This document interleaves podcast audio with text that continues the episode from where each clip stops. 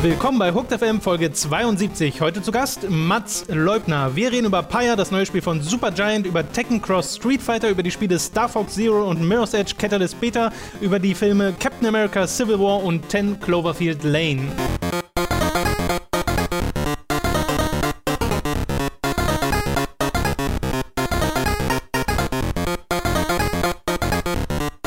Ich merke schon, dass heute ein sehr hochwertiger Podcast wird, denn wir haben heute die Ratsherren zu Gast. Ich freue mich sehr, euch begrüßen zu Damit können. hast du gerade dich selber so torpediert.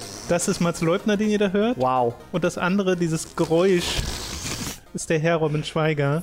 Die Ratsherren, ey. Die Promovierte Ratsherren. gegen, gegen den Tatort verloren. Also wir hatten eine Chance, die haben wir nicht genutzt, von daher nicht- möchte ich überhaupt Moment, nicht mehr. das, wir haben die nicht genutzt, unsere Zuhörer haben die nicht genutzt. die Aufrufzahlen waren doppelt so gut, wir haben trotzdem verloren. Deren Schuld. Dann nutzt doch die Chance jetzt. Pass auf, der Trick ist einfach, Hört du darfst immer nur, Podcast an, ihr Affen, wir wollen den Podcast immer nur eine Folge machen. Immer nur eine Folge. Das ist der Trick bei iTunes. Wenn du hoch in die Charts willst, mach nur eine Folge Genau, und dann machen neuen Podcast die Podcast. immer wieder einen neuen Podcast. Dann aber immer das gleiche Bild benutzen, Ratsherren Genau. 2, Der muss- Ratsherren 3, so. die Ratsherren 4. Das ist voll die Idee. Mir reicht doch 1.5 oder 1.5G oder solche Sachen. Also naja, aber nee, Versionsnummern. nee, du nennst den Podcast einfach, den zweiten Podcast nennst du Rat, die Ratsherren Ja. Folge 2. Ja. Dann den dritten Podcast nennst du die Ratsherren Folge 3. Genau, und man Weißt muss du? aber immer, immer nur eine, eine Folge haben. Und Genau. dann hast du, kannst du all das iTunes-Geld, was wir jetzt schon eingenommen haben, oder Irgendwie hätten, so. wenn wir den Tatort besiegt hätten. Eigentlich wollte ich gerade in Wanne-Eickel mir lecker ein Hotel dort kaufen. Das würde ich auch machen, wenn ich Geld hätte. Das teuerste Ort, den ich mir davon leisten könnte, glaube So ich. mal ein Monopoly-Spiel. Ich kauf Wanne Eickel. Ich kaufe mir ein Hotel in Wanne-Eickel.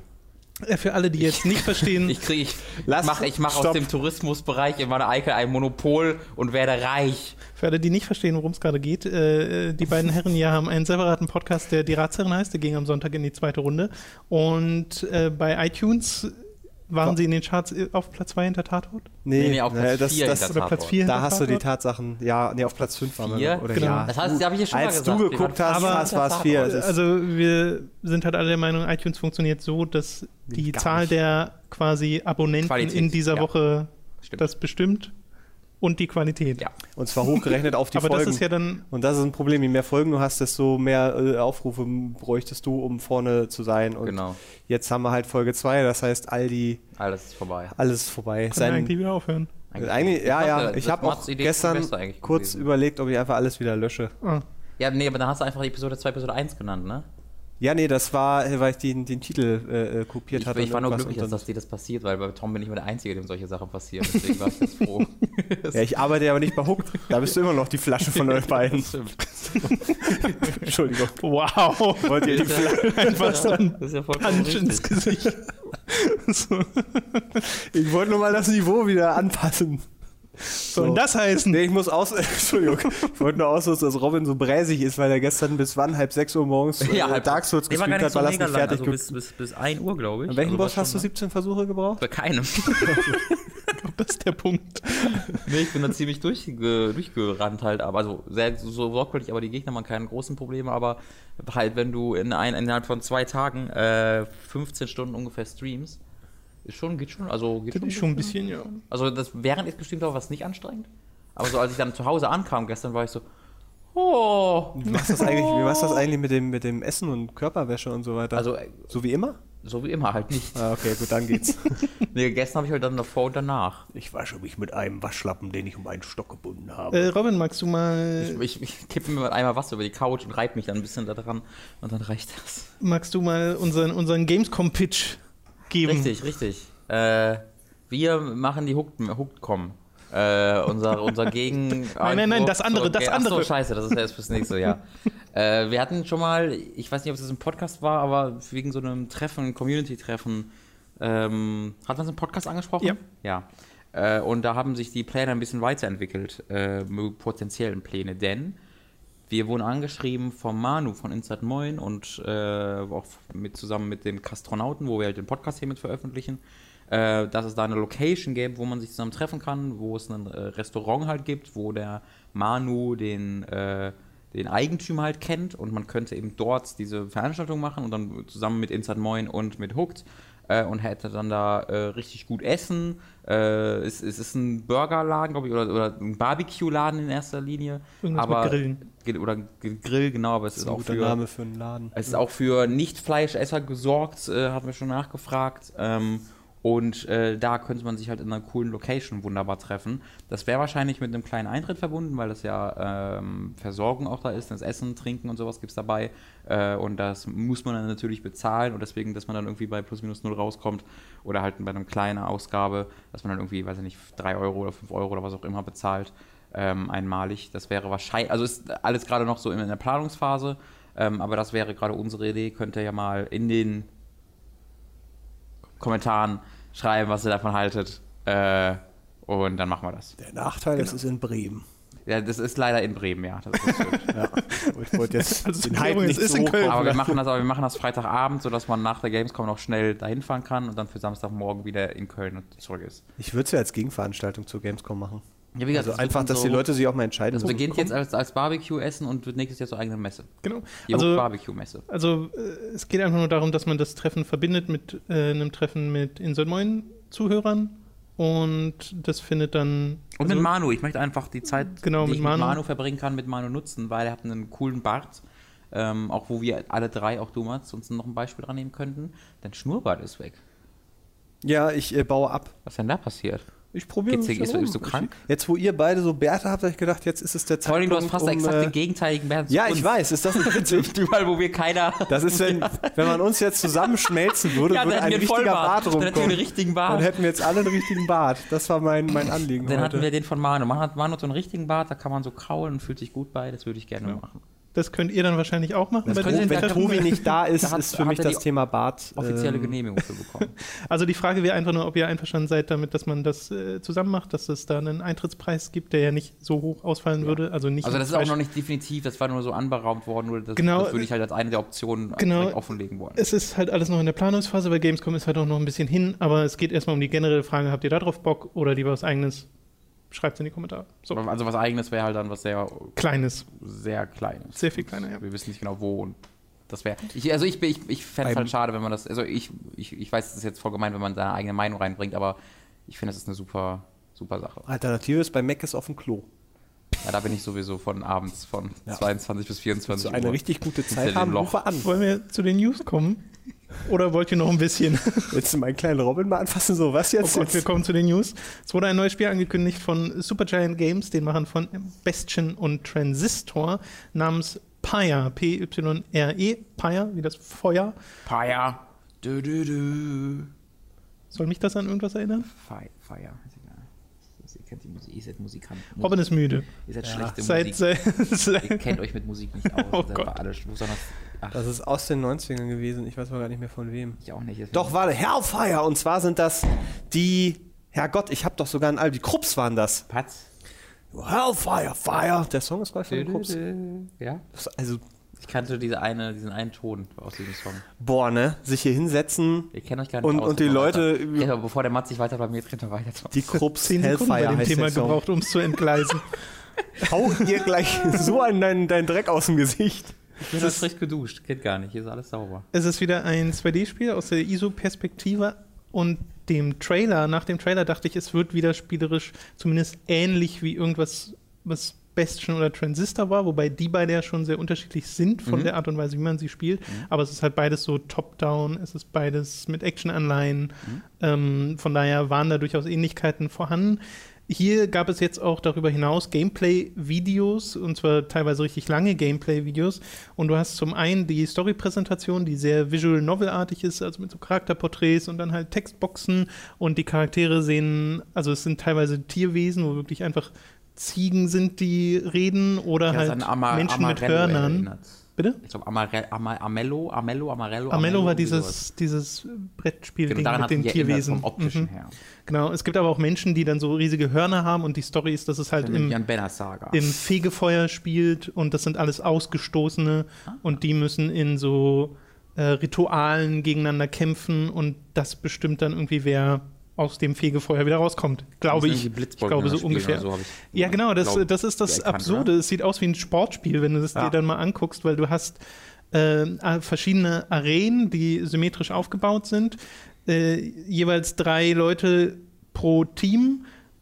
Äh, jedes Team hat ein Feuer, ein Pyre äh, auf der eigenen Seite und in der Mitte spawnt ein, eine Kugel, ein Orb und man muss diese Kugel kriegen und ins gegnerische Feuer schmeißen. So, und dafür hat man Handball. verschiedene, Man spielt Handball. verschiedene Fähigkeiten. Renn oh, Brennball! Da, gut, das war der Podcast Brenn- für heute. Das ist, ja, ja, können wir aufhören. Nächstes Thema. So. Brennball, so. Mats, dafür ist schön, dich hier zu haben. Ja. Ja, ich, fahr grad. Das macht den Rest fast wieder wett. Jeder Charakter hat dabei so eine Aura und wenn du irgendwie den Ball aufnimmst, verschwindet diese Aura, weil der die quasi aufsaugt und dann bist du verletzlich. Wenn du dann eine gegnerische Aura berührst, verlierst du Mhm. diesen Charakter und der spawnt dann, glaube ich, wieder beim, beim Feuer. Und ähm, du kontrollierst auch immer nur einen von deinen drei Teammitgliedern. So. Mhm. Und mit der Aura, die du hast, wenn du nicht gerade selbst äh, diese Kugel hast, die ins gegnerische Feuer muss, äh, kannst du auch Zauber formen und dann die Gegner angreifen, um ihnen die Kugel äh, zu entreißen. Das scheint so dieses zentrale Gameplay zu sein, äh, wie man dort diese Rituale, die halt sehr an ein Sportspiel erinnern, ähm, vollführt. Was ich total interessant finde, weil es so was ganz anderes ist als das, was Bastion war und, und Transistor war. Ja. Äh, ja, das ist, weil man ist halt geneigt dazu zu sagen, das sind, die machen das Gleiche immer, dreimal hintereinander, aber das ist halt die Perspektive, ne? Die machen halt, die benutzen die gleiche Perspektive, aber machen da sehr unterschiedliche Dinge mit. Ja. Ähm, aber weil man diese Perspektive nicht so oft sieht, ist man, glaube ich, eher dazu geneigt, die über einen Kamm zu scheren, so ein bisschen. Weil wenn ich jetzt zwei unterschiedliche Third-Person-Spiele sehe, würde ich ja nicht direkt sagen, das ist das gleiche Spiel. Wenn ich jetzt an Ich Charlotte glaube, War sehe. man kennt, man erkennt ihre Ja. optische Handschrift Genau, so aber das ist ja Bastion- eigentlich nichts Schlechtes. Nee. Nee, nee, das ist nichts Schlechtes, äh, Schlechtes aber ähm, bei Bastion und Transistor finde ich den, den Sprung noch naheliegender als jetzt von Transistor zu, zu, zu äh, Papaya. Papaya. Offensichtlich, aber dass man äh, sofort erkennt, dass das von denen ist, oder was meinst du mit naheliegend? Nee, ähm, naja, weil Transistor und Bastion ja schon genre-technisch näher zusammenliegen als dann jetzt eben Ja, das das, das Sportspiel. Ich weiß nicht, das ist jetzt im ersten Trailer. Ich mag den Fantasy-Sport. Stil tatsächlich sehr. Der erinnert mich an irgendeine Comic-Reihe. Ich glaube, die heißt Legend oder sowas. Mit ganzen Hörner. Mhm. Ähm, und dann war aber kurzzeitig gerade so dieses Storytelling, so dachte ich, okay, cool, wird das jetzt eher, eher so ein, so ein Action-Adventure mit ein, vielleicht ein bisschen was anderes. Und dann aber plötzlich diese Gameplay-Szene, wo ich so dachte, hä? Warum? Was? Ich dachte, das ist so ein Minispiel innerhalb dieser Spielwelt, aber wenn Ja, das nee, nee, wirklich das das, das zentrale Spiel. Spielelement ist. Und haben die, waren da noch so Kartendinger mit drin? So, oder habe ich Naja, mir du das hast- eingebildet? Karten weiß ich jetzt nicht, aber du hast auf jeden Fall irgendwie immer so ein Buch gesehen, was so aufklappt und irgendein Spielelement sein wird, aber ich weiß nicht, Ich, wie genau. das, das, das fixt mich auch gerade fast noch ein bisschen mehr an, weil wenn die eins mit Transistor und Bastion für mich bewiesen haben, ist, dass das äh, unglaublich gute Storyteller sind. Ähm, die, die auch ganz unterschiedlich funktionierten. Also Bastion war eine recht klassisch erzählte, einfach großartige Geschichte, fand ich, mit einem tollen Twist am Ende. Äh, während Transistor so total fast schon Dark Soulig war in der Art und Weise, wie es dir die, diese Welt nicht erklärt und du dir selbst Sachen zusammenreimst. Aber halt sehr bewusst, dass es sehr, sehr bewusst ganze Zeit dir nur Begriffe nennt, wo du dir selbst zusammenreimen musst, was das bedeutet. Und du weißt nicht so genau, ist das gerade eine digitale Welt, ist das eine echte Welt, du musst dir das alles selbst zusammenreimen. Das war was erzählerisch ganz anderes als Bastion. Das hat auch wahnsinnig viele Leute halt abgeschreckt, weil die natürlich dann erwartet haben, weil es optisch so ähnlich ist, dass es wie Bastion dann in diesem Fall auch ist. Und das war dann halt was ganz anderes. Und wie sie dann jetzt eben so ein dann doch etwas, etwas silly aussehendes Sportspiel-Dingens äh, in so eine ernste Fegefeuergeschichte bringen. Ähm, da bin ich sehr gespannt drauf. Also, weil ich, für mich, ich habe da für mich keine Zweifel mehr, dass mir das sehr wahrscheinlich gefallen wird vom Storytelling her. Und deswegen will ich sehr gerne wissen, wie sie das machen. Äh, und vom Gameplay lasse ich mich da, glaube ich, erstmal komplett überraschen, weil bei Transistor war das auch schon so. Da habe ich auch mich nie so wirklich informiert drüber, war nicht so wirklich mega interessiert. Dann habe ich es irgendwann angeworfen. Und dann beim Spielen habe ich dann so oh Gott, das, ist, das spielt sich ja wirklich ziemlich anders als Bastion. Äh, und deswegen werde ich, glaube ich, diese Erfahrung auch wieder mit Paya suchen, dass ich mir da gar nicht so viel Informationen zusammensuche, sondern mich ein bisschen überraschen lasse, was, glaube ich, schwierig wird, weil es erst nächstes Jahr kommen soll. glaub ich. 2017 soll es jetzt kommen für PS4 und PC Ja, angekündigt. recht früh, also noch angekündigt. War aber, glaube ich, war es jetzt nicht auf der PAX schon spielbar? äh, ja, meine- daher kommen diese Ja. Gameplay-Videos. Ja. Also ich habe eins auf Polygon was, glaube ich, gesehen, weil die gan- 20 Minuten einfach nur unkommentiertes Gameplay Mhm. gezeigt haben. Mhm. Äh, und habe da so ein bisschen durchgescrollt und äh, war dann auch überrascht, dass das halt einfach diese Art von Kampfsystem hat, äh, was halt total interessant ist, weil es mal wirklich was anderes ist. Ja. Äh, ich finde auch interessant, der Super Saiyan, der, der, der, der Gründer von Super Giant Games kommt ja von GameSpot, glaube Der ich. heißt Greg Casa, Casavin oder so. Irgendwie sowas, in die genau. Richtung. Der war früher Redakteur bei GameSpot, glaube ich. Es gibt so ganz viele Videoreviews von ihm noch auf YouTube. Hat dann irgendwann für Bestien das eigene Studio eröffnet und dann haut er da so feierte Sachen raus. Finde ich ganz, ganz schön. Die zweite und damit auch schon letzte News äh, dieser Woche ist etwas nicht sonderlich Überraschendes, nämlich dass Tekken Cross Street Fighter jetzt offiziell on hold ist, also nicht mehr aktuell entwickelt wird, da, womit auch keiner mehr so richtig gerechnet hat, weil das wurde 2010 oder so angekündigt und äh, inzwischen, also es wurde ja so doppelt angekündigt, ne, mit, Mhm. mit Street Fighter Cross Tekken und das kam schon 2012 oder so raus. Also Ja. das war relativ früh Irgendwie zu sowas. PS3 und äh, 360 Zeiten. Und dann hieß es immer, ja, das andere kommt noch. Ja, das andere kommt noch. Und jetzt hat der äh, Hirada, der Tekken-Chef, äh, quasi gesagt, nein, es ist jetzt erstmal on hold, weil sie sich auch nicht jetzt die äh, verschiedenen Fanbasen abgraben wollen, weil gerade erst ist Street Fighter 5 rausgekommen und dieses Jahr kommt noch Tekken 7 und dann jetzt parallel dazu noch mal dieses Spiel zu veröffentlichen, würde das halt potenziell spalten, Ja. diese, diese Kampfspiel-Communities. Ähm, und große Communities zu haben, ist halt für ein Kampfspiel unheimlich wichtig. Ich finde das Timing aber zumindest verdächtig, dass jetzt zwei Monate nach dem Release von Street Fighter 5 äh, diese Nachricht kommt, äh, weil Street Fighter 5 ja verkaufsmäßig so ein bisschen äh, ja, sehr enttäuschend war für Mhm. Capcom, um das mal diplomatisch auszudrücken.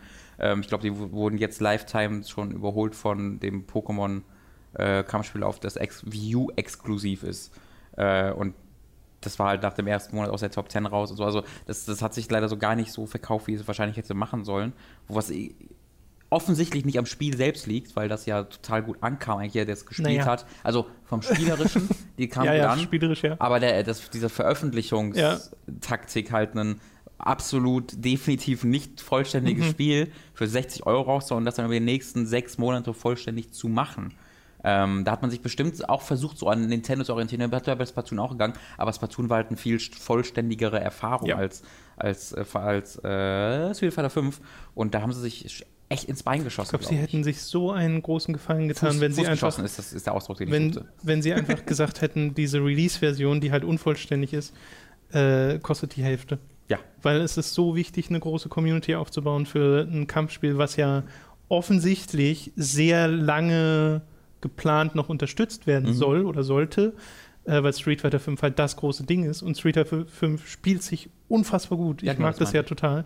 Aber äh, ja, ist Also halt da habe ich auch noch wenig andere Stimmen gehört. ja, ist halt total bare bones der Release gewesen. Und es ist halt immer noch. Also es gibt jetzt einen Charakter mehr Ja. und es gibt jetzt Challenges, diesen Witz. War das das Äh, März-Update? was so genau, groß- das März-Update. Also, und jetzt gibt es halt endlich größere Lobbys und sowas, aber das sind halt Sachen, die hätten schon längst drin sein müssen Ja. zu Release. Kann man das nicht auch alles irgendwie noch in Street Fighter 4 haben? Also weil visuell, wenn ich das, also ich bin in Street Fighter 0 drin und werde das auch ewig nicht Street sein. Fighter 5 spielt sich, finde ich, Aber so, angenehmer aber als so, Street Fighter ja gut, aber vom, vom Spielgefühl mal abgesehen, ist das eher so ein, so ein FIFA 14 auf 15 Ding oder ist es eher so ein... Ja, nee, das, ich glaube, Nee. die, die Sache ist halt, es ist halt inhaltlich weniger als, also man kann natürlich inhaltlich, könnte man es alles auch in vier reinhauen, aber der Sinn ist ja, dass man das Kampfsystem verändert. Also eben Ja. eigentlich, eigentlich genau das Gegenteil von sowas wie FIFA, weil äh, du, du hast ja etablierte Mechaniken in jedem einzelnen Teil und Mhm. die werden dann halt verändert, sodass das, das Kämpfen dann wieder anders spielt als in, als Also, in, als in um 4. die Aber war Analogie mal vorzuführen, das wäre so, als würdest du in FIFA 17 die Regeln von Fußball ändern. Ja. Naja, aber ich über, also weil ich habe äh, Street Fighter 4 kam ja eigentlich ziemlich gut an und lief ja, Ja, auch super. das war, Ja. Und warum, also das ist so ein, das klingt für mich halt einfach so wie notgedrungen, wir müssen ja noch ein neues Street Fighter raushauen, was machen wir jetzt? Ja, wir ändern das, was super funktioniert hat. Und ja, ich äh, glaube, es gab schon dann, eine- dann ich, ich glaube, es gab da schon eine, An also eine Nachfrage von, von Leuten, weil das, weil die, äh, das, das Kampf Beat'em Up Genre heißt es, glaube ich. Nee, Prügelspiele, Fighting Games. Beat'em Up sind äh, Final Fight. Ich bin da nicht überzeugt von. Das Prügelspiel Das ist auch nur in Deutschland so, das Beat'em Up. Ach so, ah, da. Ja, du, du bist ja ah. international zu Hause. Ich Das weiß, ist die ja. Verwirrung. Nee, das ist, glaube ich, ähm, sind verschiedene Spielemagazine in den 90ern dran schuld gewesen, dass diese Genrebezeichnung Okay. bei uns Das so. Heinrich Lehnert und Jörg wird. Langer wieder. Verdammt nochmal. ähm, das, also dieses Genre, da, das hat ja eine, eine, sehr treue Fanbase. Ähm, und wie gesagt, 4 war ja auch immer sehr erfolgreich und bei 4 haben dann immer die Leute sich halt gemeckert, weil es von 18 Versionen kam. Jede Woche kam neue Version raus, die Arcade-Version, die Ultimate Arcade-Version, die Super Arcade, du hast sie nicht gesehen. Ähm, und deswegen war halt mit 5 angesagt, hier, hier machen wir jetzt den Nachfolger, wo sie alle drauf einigen können und davon, davon wird es keine Arcade-Version geben, davon wird es keine Super-Version geben. sondern Dafür kriegt das er halt auch kein Spiel. Wenn, ja, Kein das, ist, das war halt die Idee, dass alles, alle Charaktere und sowas werden einfach in dieses Spiel integriert über die kommenden Monate. Okay. Aber dafür bleibt das Base Game das Base Base Game, weil die weiteren Versionen haben dann ja auch immer spielmechanisch und viel noch was verändert. Ne? Es kam Ja, dann eine neue. Balancing halt. Genau, es Aber kam- vor allem haben sie die Community gespalten. Ja, genau, das haben die, und Ja. sie haben die Community gespalten. Deswegen, es gab absolute Nachfrage, weil, hey, Street Fighter ist halt so ziemlich das größte Franchise in dem, in dem, in dem Genre und ein neuer nummerierter Street Fighter ist einfach ein großes Ding. So, ist ein großes Ding. Und ich glaube, das ist noch viel, das macht halt diese Situation noch viel schlimmer, dass, dass ein, einer der größten Vertreter in diesem Genre einen fünften, einen nummerierten Teil bekommt und der ist dann so ein Early Access, ja, weiß ich nicht, halb, so halbfertiger äh, Ding. Wir haben nicht wirklich Kohle dafür gehabt und glauben nicht wirklich, dass es erfolgreich ist, aber guckt vielleicht mal. Ich glaube, das schwingt halt wirklich viel mit drin, weil Capcom halt nicht mehr das ist, was Capcom war, als Street Fighter 4 rauskam. Auf jeden Fall, ja. Ja. Nur das Problem ist, jetzt haben sie damit halt womöglich die Serie endgültig kaputt gemacht. Das wird sich zeigen, ob sie das noch irgendwie retten können, Ja. weil, also ich, ich glaube, wie gesagt, ganz fest daran, dass sie diese Basis aufstocken müssen, dass sie, ja, im Juni kommt ja noch ein größeres Update, oder? ja genau, aber ich glaube, der Preis muss einfach massiv fallen von diesem Spiel, damit Ja. sie das hinterher bekommen. Sie haben ja diese Microtransactions mit den Charakteren äh, drin, die du dir zwar freispielen kannst, Mhm. aber es gibt sicherlich mehr als genug Leute, die sich dann Kostüme kaufen oder sowas. Das äh, beweisen ja sowas wie ähm, Dota oder so, dass sowas funktioniert. Ja. Aber es funktioniert halt nur, wenn du eine große Community hast. Genau. So. Ich finde es immer noch heute, also wenn du als Ca Casual-Fan, Anführungszeichen, damit meine ich nur jemand, der jetzt nicht jeden Tag auf Kotaku unterwegs ist oder auf hookmagazin.de, um sich über die äh, Nachrichten der Spielindustrie zu unterhalten. Die wichtigen. Ähm, Nicht alle, die, aber die wichtigen, die zwei wichtigen habe ich gerade aufgezählt. Ja. Ähm, und du gehst einfach in den Laden und kaufst dir Mortal Kombat X und kaufst es und du hast dann einen Story-Modus, du hast den Single, ne, du hast äh, Turniermodus, okay, du hast alles mögliche Sachen. Denkst du, ja cool, kenne ich von, frü- von früher Mortal Kombat, cool, ist genau das, was ich mir wünsche. Und dann siehst du danach, daneben müsste wieder 5 stehen, in der gleichen Verpackung, auch, also nicht die gleiche Verpackung, aber genauso verpackt, also 60 Euro, gleicher Preis oder 50 Euro. Äh, und kaufst dir das und dann hast du halt Ja. als direkten Vergleich diesen Ja. Release, das ist halt sehr schwer Ja. zu bekommen. Muss aber auch bestraft werden. Und wenn sie damit wahnsinnig Ja. auf die Fresse fliegen und Capcom nächste Woche dann sagt, so, Entschuldigung, äh, wir machen jetzt nur noch. Ist, ich, ich, ich stimme dazu, dass das also was eigentlich bestraft werden muss. Das Problem, das ich halt sehe, ist, dass die Konsequenz nicht daraus ist, wir machen es besser in Zukunft, sondern wir machen es nicht mehr. Ja, aber, das, ja, aber mh, dann ist es Ja, aber halt das ist natürlich so. Dann verdient, ja, Sollen aber- die nächsten einfach lernen. Also ich finde es, weil das ist jetzt ja auch kein, kein, kein Novum, was da passiert. Mhm. Das haben wir jetzt in den letzten Jahren irgendwie so oft gesehen, dass, dass Publishers versuchen.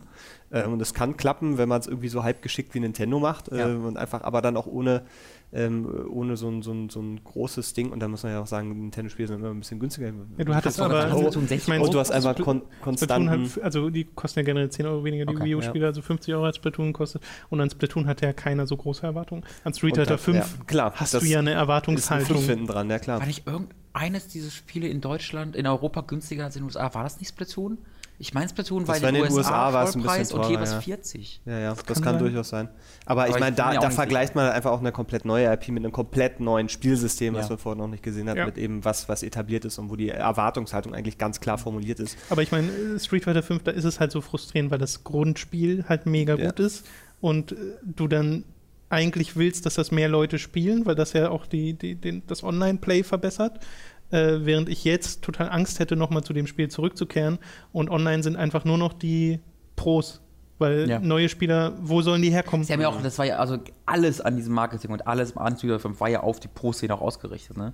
Äh, Naja, also es kam so früh raus, damit es für Evo genau. dieses Jahr fertig ist. Ich hatte nie das Gefühl, dass das darauf ausgerichtet ist, die Ja. Masse an Fans zu äh, ansprechen, was halt an sich schon ein bisschen, ein bisschen weird ist. Und ich meine, es- ein paar Monate vorher hatten wir eigentlich schon ein Beispiel, wie ein größerer Publisher äh, auch ein unvollständiges Spiel veröffentlicht hat. Und das wurde, äh, funktioniert wunderbar, nämlich mit äh, Dirt, mit äh, äh, wie hieß das Spiel? Dirt Rally. Dirt Rally, genau. Dirt Dirty. Ich habe Colin McRae, nee, Dirt Rally, genau. Da haben wir einen großen Publisher, der kein volles Vertrauen in die IP hatte, aber trotzdem was ausprobieren wollte. Und der hat das dann über Early Access gemacht. Und bei Early Access, also als dieses Spiel auf Early Access erschienen ist, hatte das schon mehr Content, muss man auch sagen, als Street Fighter 5 zum, zum Release. Äh, das war, da war schon ordentlich was drin. Ähm, das Problem bei Street Fighter ist natürlich, das wurde ja mit, nur mit Sony überhaupt erst äh, Möglich. gestartet. Das heißt, und auf der PS4 gibt es kein Early Access-Äquivalent, sodass das halt nicht möglich war.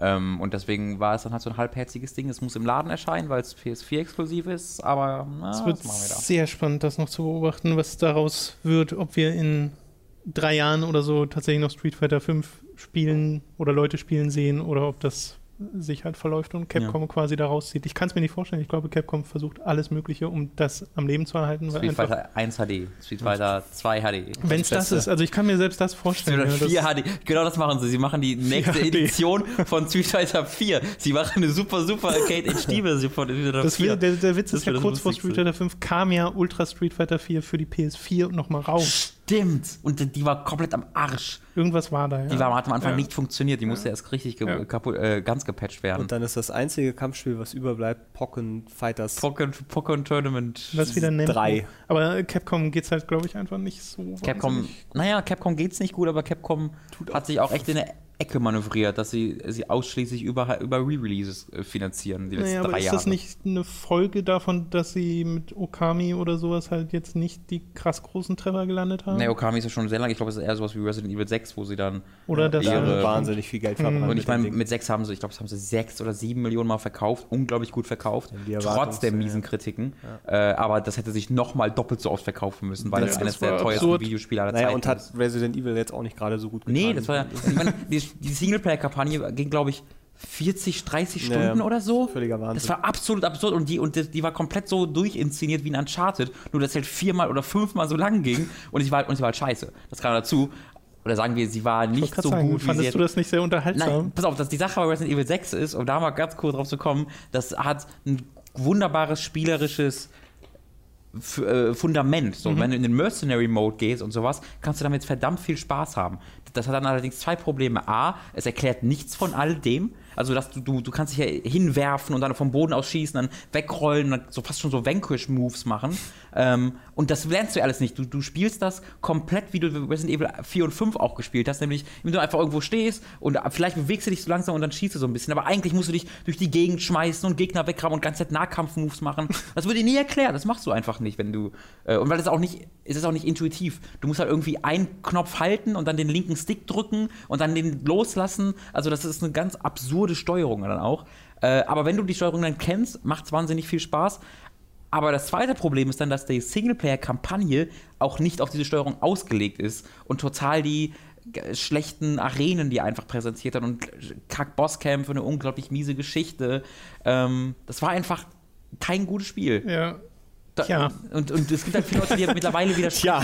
weil es so, ein- so ein tolles Fundament hat. Die sagen, ey, das spielt sich doch super gut. Ja. Sag, ja, kann es, aber wenn der alles, was drumherum ist, nicht gut ist, dann fällt das leider auch ein bisschen auseinander. ja. Das ist wie ein geiles, ein, ein Rennspiel, wo sich die, die Fahrzeuge super steuern lassen, aber wird einfach wahnsinnig beschissen, nur gerade Formel 1 Ausfahrstrecken hast. 2015. Formel, da müssen wir auch nochmal, jetzt kommen wir zum nächsten Thema. Genau, tun wir. Die News sind wir nämlich durch und kommen zu den Spielen, die wir diese Woche gespielt haben. Ich habe Star Fox Zero gezockt. Ähm, nicht ganz so viel, Tom, wie, Tom, Ich, Tom, wie ich gerne du a wollte. barrel roll. Aha, guter, guter Witz. Kennst du das Star Fox, ne? Bleibe bei meinem Referenz. Flaschensatz von vorhin übrigens. Referenz. Streiche und Verweise. Memes. Es war jetzt ein Sternchen dran und da unten Wie steht. Sternchen sie Du a barrel ja. roll. Du a barrel ein roll. lebenden Beispiel. Äh, ich habe Star Fox Zero nicht ganz so viel gespielt, wie ich gerne wollte, weil ähm, Dark Souls sehr viel Zeit in Anspruch nahm. Aber ich habe einmal den Hauptstory-Modus äh, von Anfang bis Ende gespielt, was nur so vier Stunden dauert, weil äh, das ist halt ähnlich aufgebaut wie in äh, Lighted Wars auf dem N64. Und danach noch ein bisschen im Arcade-Modus rumgezockt. Und du hast im Endeffekt diese Zweiteilung. Story-Modus ist dieses, du kämpfst dich von Planet zu Planet und das ist alles so, es hängt davon ab, welchen Pfad du in dem jeweiligen Level wählst, was dann das nächste Level ist. So, das war in Lighted Wars auch schon so und es war großartig in Lighted Wars, weil du halt verschiedene, äh, ja schon fast so Äh, ist Puzzles Lighted Wars Star Fox hattest. 64? Genau, Star Fox 64 hieß bei uns Lighted Wars. Aus Gründen. Ähm, aus Gründen, ja. So ein, so ein viel schönerer Name. Lü Lülat. Lülat war's. Es war Lülat. Das ist halt irgendwie das Lilet-System und deswegen Ja. sind es die Lilet Wars. Ich weiß auch nicht, was sie sich dabei gedacht haben. Jedenfalls ähm, hast du das ja in, in dem Spiel im N64-Teil so gehabt, dass du dich eben von System zu System gekämpft hast, bis du einmal durch warst und dann hast du von vorn angefangen. Das ist jetzt der Arcade-Modus. Im Story-Modus ist das zwar, machst du zwar genau das Gleiche, aber es resettet sich nicht. Das heißt, du kannst dann, nachdem du fertig bist mit der Story, jeden Planeten, wo du schon warst, anwählen hm. und von da aus dann sagen, okay, ich möchte jetzt hier nochmal einen anderen Pfad ausprobieren. Und dadurch wird es dir leichter gemacht, tatsächlich auch alle Levels zu finden, weil du nicht immer das komplette Spiel durchspielen musst. Und dann doch wieder diesen einen scheiß Asteroiden verpasst, genau, den du genau, beschießen genau, musst und dann genau. doch wieder den Scheiß. Genau so ist es. Das ist wie der Schritt von 999 zu Virtuous Last Reward. Falls ihr damit mehr anfangen ein könnt. Vergleich für Star Fox-Fans. Falls ihr damit mehr anfangen könnt, Leute. Leute. So, die, die, das größte Fragezeichen vor Star Fox Zero war für mich die Steuerung, weil es halt Motion Controls benutzt, weil es das Wii U Gamepad einbezieht, dass du ab und zu auch aufs, aufs Gamepad gucken musst. Kannst, kannst du das mal kurz vom Grund, also ich, ich habe es mittlerweile verstanden, aber ich musste mir mehrere Videos angucken. Kannst du mal kurz vom Grund auf erklären, wofür das äh, die Motion Control da ist in dem Ding? Mm, Na genau, also du hast das grundlegende Gameplay von Star Fox ist halt dieses typische, du fliegst im Endeffekt durch Schlauchlevels, weil du ja den Pfad nicht selbst bestimmen kannst, ganz oft. Es gibt manchmal so Freeform-Passagen, wo du wirklich Ja. 360 Grad rumfliegen kannst, aber meistens sind es halt diese Schlauch-Levels, die sich ab und zu mal spalten und ballerst halt Sachen kaputt. So, das ist das, das grundlegende Ding. Bist in einem Raumschiff, schießt auf Aliens. Fertig. Ganz leichtes Prinzip. So. Und äh, Motion Controls funktionieren hier so, dass du es hast wie in Splatoon im Endeffekt, dass du das Wii U Gamepad bewegst und das bewegt das Fadenkreuz. So über den Gyro-Sensor, der im Wii U Gamepad Aber nicht drin das ist. Fadenkreuz auf dem Fernsehbildschirm. Doch, doch, doch, oder? das Fadenkreuz auf dem Fernsehbildschirm. Das kannst du aber auch ausstellen, äh, dass es das nicht tut, beziehungsweise dass es das nur tut, wenn du gerade schießt, sodass du mit dem Analogstick die ganze Zeit dein Raumschiff Mhm. steuerst, aber äh, halt gleichzeitig auch noch dein, dein Zielfadenkreuz, so war es im, auch im, im N64-Teil. Ja. Aber Motion Motion das ist Standard in dem Genre, dass du halt Bewegung an Genau, deinen an genau, Fadenkreuz gekoppelt ist. aber die Motion Controls dann halt nicht automatisch immer die ganze Zeit aktiviert sind, sondern nur wenn du schießt, dass du, wenn du schießt, dann Motion Controls Okay. hast. So. Also ein paar Optionen geben sie dir da schon. Was halt aber auch noch das Ding ist, du hast die ganze Zeit in den Levels ähm, auf dem Wii U Gamepad die Ego-Perspektive deines Raumschiffs und kannst dadurch ganz oft besser zielen als äh, auf dem Fernseher, weil halt dein eigenes Raumschiff dir deine Sicht nicht verdeckt. Und das führt dann dazu, dass du ein bisschen zu oft halt auf diesen kleinen Bildschirm guckst, während das Spektakuläre oben auf dem Fernseher passiert, aber du siehst halt eigentlich besser auf dem kleinen Ding. Und es gibt halt auch ab und zu Passagen, wo das Spiel dir die Kamera fest an ein Objekt lockt, äh, an irgendein feindliches Raumschiff oder sowas. Und du siehst dann auf dem Fernseher, wie dein eigener A-Wing, äh, dein Raumschiff da drumrum fliegt und kannst quasi nicht mehr über den Fernseher steuern, weil du halt nicht mehr die Third-Person-Perspektive hast, sondern quasi aus einer, einer ganz anderen Kamera das Ding siehst und du kannst zwar schießen und siehst, wie dein Raumschiff schießt, aber du siehst ja nicht wohin. So, und dann musst du quasi über die Ego-Perspektive des äh, Gamepads steuern. Das ist so die Grundlage dieser, dieser Motion Controls in dem Spiel. Und das ist etwas, an das ich mich selbst nach den sechs Stunden oder so, die ich jetzt insgesamt mit dem Spiel verbracht habe, nicht gewöhnt habe, weil das äh, teilweise ein echter Kampf ist gegen diese Steuerung. Und ich weiß nicht. bei Kotaku, wie man sich hinsetzt, hast du das gesehen? Ja, ja.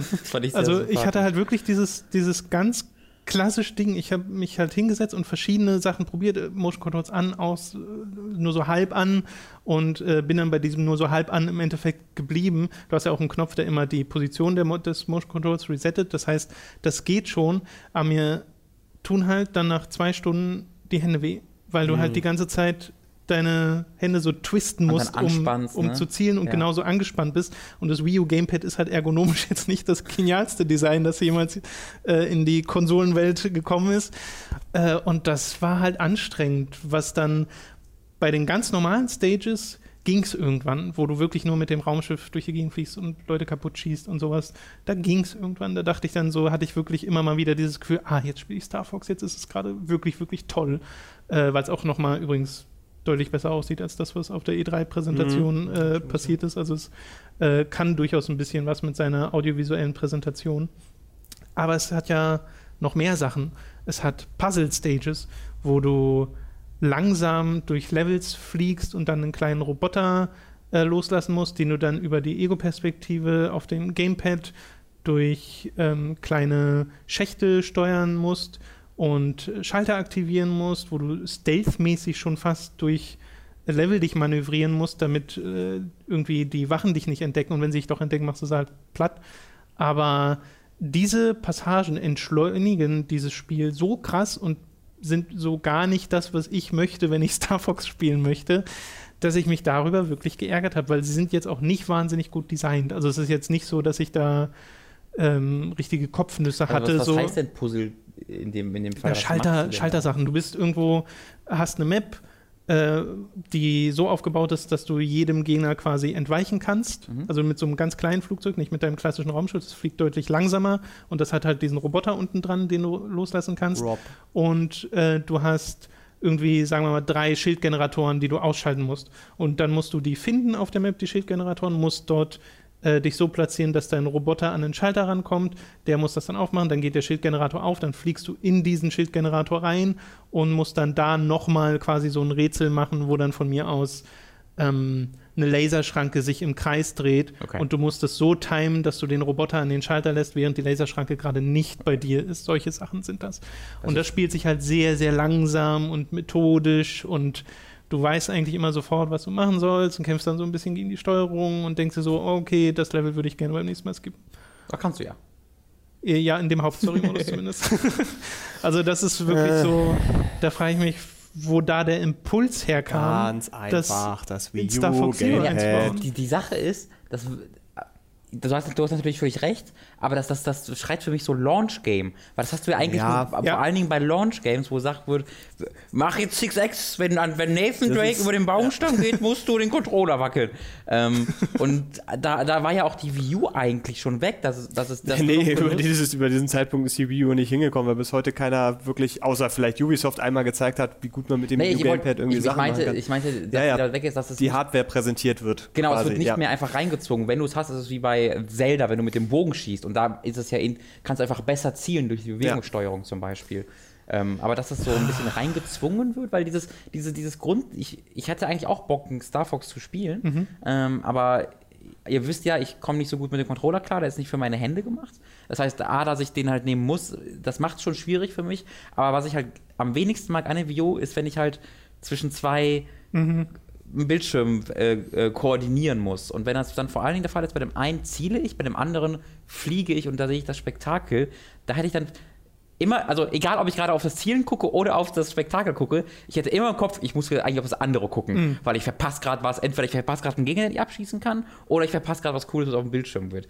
Ähm, hat, also ich habe gerade, das, was ich zu Tom meinte, war äh, ein Kotaku-Artikel, äh, wo er der Steven Tuzzi das gereviewt hat, der hat so, ähm, er hat aufgezeichnet, wie man sich hinsetzen muss und wie man sich nicht hinsetzen soll, damit man quasi die perfekte Position hat, um, um sowohl den Fernseher als auch die Wii U-Bildschirm zu sehen. So irgendwie zurücklehnen, Bein hoch, Fuß, also Arm auf das Bein, dann kannst du es abstützen, dann kannst du so beides. Das fand ich ganz Das lustig, ist- dass er so eine Anleitung gemalt Naja, hat. vor allem, weil es halt wirklich ein Problem ist, weil ich saß halt ganz normal äh, da, wie man halt sitzt, Ja. wenn man zockt. Und normalerweise hast du den Controller auf dem Schoß. Ja. Und das kannst du halt hier nicht machen, weil dieses auf den Schoß gucken, du musst, du musst dir, den, du musst dir den, das Gamepad halt hochhalten und willst ja gleichzeitig switchen können, deine Sicht zwischen diesen äh, beiden Perspektiven. Äh, und dann ermüden halt die Arme, weil du sie nirgendwo abstützt, Hm. äh, während du dieses Gamepad hältst. Gutes Training aber. Gutes Training. Ich glaube, ja. das ist das Am war besten das man- Ziel von den man macht sich noch- Fitness. man macht sich noch Gewicht und du merkst es noch nicht mal, Tom. Ja, Star das, Fox Fitness. ja, Man- uh, ist man gar nicht so absurd. Nimmt sich ey. am besten noch Ducktape und packt das äh, Wii Fit Pad an. Ich sagen, hast du das, was mal Gamepad. ausprobiert? Nee, pass Mal auf, der Trick ist, und das hast du falsch gemacht, du musst dir das als Virtual Reality Brille mit Gaffertape um den Kopf machen, die Daumen damit rein und dann hast du nämlich ganz einfach, Ganz indem du genau. guckst, so Tom, du hast, du bist einfach das Problem Ich bei habe es diesem tatsächlich falsch gemacht. Oh Mann, das ist so ärgerlich. Ich meine, das ist genau das, was ja das, das erste ist, was wir alle gedacht haben, als Nintendo das präsentiert hat mit, ah, man kann auf dem, dem Ding sehen, wohin man schießt und fliegt gleichzeitig. Und Mir war nie klar, dass das so erzwungen Ich dachte immer, das wäre optional. nein, das war doch von vornherein so das Nee, große das Ding, ja weil so sich wieder so. Also du kannst ja sagen, du, ich spiele jetzt hier ohne das Ding und ziele nur mit Aber Analogstick. doch nicht in den entscheidenden Boss-Dingern, wenn du äh, rumfliegst. Ich wollte gerade sagen, das geht Es ist über einen Großteil freiwillig. der Levels kannst du das so spielen und ich habe es auch halt teilweise so gespielt. Aber es kommen halt immer wieder die, die Passagen, wo du nicht anders kannst, Hm. wo du dann halt switchen musst und das ist halt so, äh, ich, ich finde Optionen ja gar nicht schlecht, auch mal neue Klar. Steuerungsmethoden auszuprobieren. Und in Splatoon zum Beispiel habe ich ja festgestellt, dass diese Kombination Super. aus Analogstick Ja. und Bewegungssteuerung super gut Aber funktioniert du hat. Aber du gucken. musst nicht aufs Gamepad gucken. Ja. Du guckst die ganze Zeit auf deinen Charakter. Und äh, in dem Spiel war es so, in Splatoon war es so, dass ich das Motion Control fast nur für hoch und runter benutze. Ja, hab ich und den Rest ja. äh, mit Strafen Das und super Analogstick gemacht. Kombination. Super Oh, Äh, Kombination. bei Splatoon. Ist das nicht nur so? Nee, Also, du ich, ist kannst auch einstellen, dass du auch links und Genau, du rechts kannst hast. vollständiges Motion Ja. Control. so? Ich dachte, das wäre nur oben. Nee. Aber auch da geben sie dir einfach die Option. Du kannst Ja, auch komplett ja. ausschalten und nur mit Analogstick. Ach, okay, dann, dann war das, dass ich immer gehört habe, man soll nur oben und unten machen, weil das das Intuitive ist. Ja. Ne, das ist das, wie es wirklich großartig funktioniert Okay, und du ja. bist einfach wahnsinnig schnell. Was mich, also ich meine, dass Star Fox jetzt ja nicht, nicht äh, äh, immer nur auf einem Spielkonzept rumreitet. Ich meine, wenn Star Fox Adventures, wir hatten Assault auf dem, auf dem Gamecube, was auch schon so mäh angekommen ist. Und gespielt. naja, das, also diese, diese Wechselpassage mit Aussteigen und rumlaufen und so, und die alle, Ja. diese ganzen Weltraumsachen und rumfliegen, das war immer super.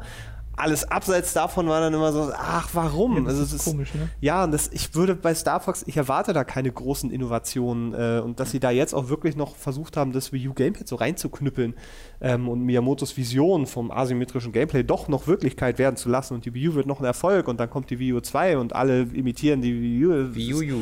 Das ist durch das Ding und dass sie da jetzt dann auch Star Fox irgendwie mit belasten. Also ja, man merkt ist so ein halt bisschen diesem ärgerlich. Spiel an, dass es ja auch eine gewisse Entwicklungshistorie durch hat, weil das ja wohl auch durch verschiedene Revisionen gegangen sein soll, äh, nach dem, was man so liest. Ähm, es hat ja noch ein paar mehr Sachen. Du hast ja wieder diese Landmaster Battles, also wenn du im Panzer fährst und jetzt zusätzlich noch diesen Walker, den es ja mal im nicht Chicken, ne? veröffentlichten Star Fox 2 gab, genau, Mhm. der, der Chicken Mech. Das ist so super, wenn du dich verwandelst und der dann zu Boden flattert mit seinen kleinen Ärmchen. Das Ja, ist oh. hervorragend. Ähm, das fand ich auch gar nicht so verkehrt. Also das sind dann, weil du machst halt immer noch im Endeffekt das Gleiche, nur auf einer anderen Ebene. Aber es fühlt sich immer am besten an, wenn du im A-Wing bist, weil Mhm. du bist dort halt am, du bist halt frei. Du bist halt nicht gekoppelt auf eine Ebene. So. Und ich meine, sowohl der Landmaster als auch der, der das äh, Hühnchen, äh, die können ja so, die können ja hovern. R-Wing, Landmaster. Chicken.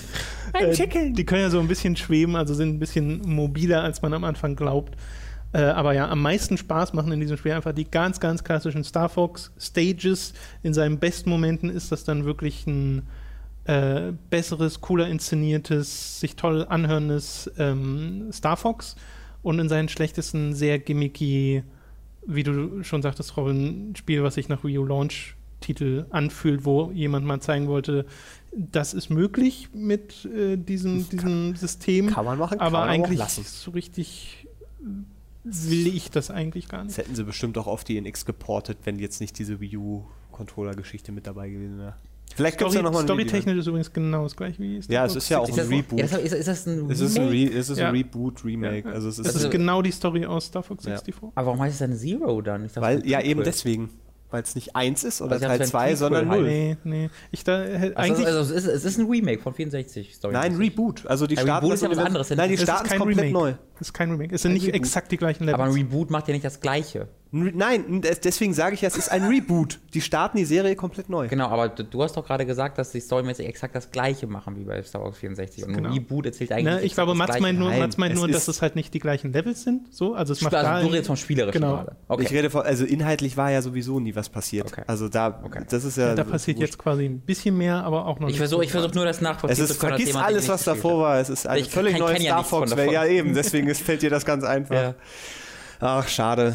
Ja, das ist Star Fox Zero. Das Aber kriegt halt, kriegt halt gerade so äh, durchwachsene Wertungen und das kann ich voll nachvollziehen, weil mir ging es da auch so, weil man halt so hin und her gerissen ist zwischen zum einen nostalgischem, ach krass, gut, jetzt kommt diese Musik in genau dem richtigen Moment und so und du bist so voll dabei äh, und den spielerischen Momenten, wo es halt wirklich wirklich, wirklich Spaß macht, äh, was dann aber so entschleunigt wird von irgendwelchen Puzzle-Sachen oder dann hast du, kämpfst du mit der Steuerung. Der Endgegner dieses Mal ist da habe ich wirklich fast einen Krampf bekommen, weil du so gegen die Kamera auch einfach kämpfst in dieser, dieser Stage, wo ich mir dachte, das, Wir das sollten ist doch. vielleicht einen eigenen Endgegner... Ich hatte wirklich, ich hatte bis zum Ende das Gefühl, ich mache etwas falsch Oh in diesem Spiel. Und das ist halt so, Nee, es ist, es ist halt einfach die Steuerung, die ja gibt nicht so. Nicht Es so gibt bestimmt Freude Vanquish mit war. das eine Ding, was du nicht entdeckt hast. Ja, den einen Knopf am Wii U-Gamepad, den du noch Stimmt. nicht gefunden hast, wo du es Stimmt. einfach. Irgendwie kann man. Irgendwas hat Platinum eingebaut, wo du äh, einfach nur ja. Cheatcode. äh, die beiden L-Tasten halten musst und dann, Genau. dann geht's du hast, hast, du, hast, du, die- hast, du die, hast du den Parieren-Button gefunden? Den Parieren-Button, genau. Wichtig. Die Fox-Time. Wir sollten mal jetzt so mit Quantum Break und Star Fox so eine, vielleicht einen Boss-Negativ-Award über, überdenken, Ist, äh, Für Quan- Jahresawards, ja. ja, das, wenn da noch gut. zwei, drei dazukommen, dann äh, wäre das. Ja, Uncharted 4 kommt ja noch. oh ja, stimmt, das hier ist ist Set. Das ist schlecht mit schlechtem Bosskampf am Ende. ähm, Uncharted? Ja, Uncharted 4. 2 hat einen ganz, ganz Uncharted 1 und Uncharted 2 auch. Ich glaube, Uncharted 3. Hat Uncharted Ah. 1 einen Boss? Uncharted 1 hatte am Ende, ja, den auf Der, das war aber Schiff. der Bosskampf quasi, wo du einfach nur. Nee, das war halbes Ach so, nee, Quick-Time-Event, stimmt, ich aber nicht so ein Ja, ja, ganzes. doch, ich Okay. jetzt erinnere mich. Das war so ein ja, bisschen auf der Quicktime-Event am Ende auf dem Schiff und dann bei zwei war das mit den äh, Ja. mit dem Typen und bei drei war es auch, glaube Aber da war es nicht ganz so. bei drei war es Also da habe ich es nicht so. Im, beim zweiten Teil ist mir einfach am meisten hängen. Zwei war einfach echt. Ja. Und da, Scheiße. ja, da, ich, könnte man, das machen wir auch alles klar. wow. Okay, so viel zu Star Fox Zero. Es ist halt Und kein, Guard kein hast- Guard habe ich noch nicht gespielt. Es ist halt kein eindeutiges, okay, das ist einfach schlecht oder sowas, sondern Ja. es hat seine Momente. Ähm, das ist so ein ganz klassisches Ding, glaube ich, was man, wenn es günstiger ist. Was hat die Äh, Couch vollgestaubt? Das ist von deinen Witzen. Nicht schlecht. Nicht schlecht. Mats haut heute gut rein. So, Robin hat äh, die Beta gespielt zu Mirror's Edge Ach, Catalyst. schade, ich dachte, du sollst einfach nur die Beta gespielt. Dann reden wir drüber und Beta. mal gucken, ob die Leute rauskriegen, welches Spiel es geht. Ähm, ich glaube, da würde man nicht so, schnell raufkommen. Ja. Ich glaube, so vielleicht eine eineinhalb Stunden. Okay, also maximal, Ersteindruck. nicht mehr. Äh, und Beta heißt in dem Fall, ich habe den Anfang des Spiels gespielt. Also es ist ein einfaches Spiel. Es ist einfach eine Demo, das es ist, als ob du Early Access oder als ob du äh, EA Access hast und dann Mhm. startet das Spiel einfach und du hast dann irgendwie drei Stunden das Spiel zu spielen. Du hast das Intro, äh, Tutorial, alles ganz normal. Ähm, es ist Mirror's Edge, aber ich hab, mm, ich bin so ein bisschen, ich bin nicht skeptisch, ob es mir gefallen wird, weil mir wird es sehr gut gefallen, aber ich glaube, das Spiel könnte ein bisschen durchfallen äh, bei, bei Fans äh, und bei Kritikern, weil, also was mich erstmal überrascht hat, ist, dass die Story noch langweiliger und schlechter Boah, und erzählt das. Boah, Alter, Robin. als ne? im ersten Boah, Teil. das Geht doch äh, wirklich. Wie Ähm, denn? Gibt's da eine Story? So gut wie nicht. Du, du ist bist ein halt, Waschlappen Also es ist natürlich anderthalb Stunden ganz vom Anfang. Ich rede jetzt eher so von der, Quali der Qualität der Dia- und Mono Monologe, die ich da erlebt habe.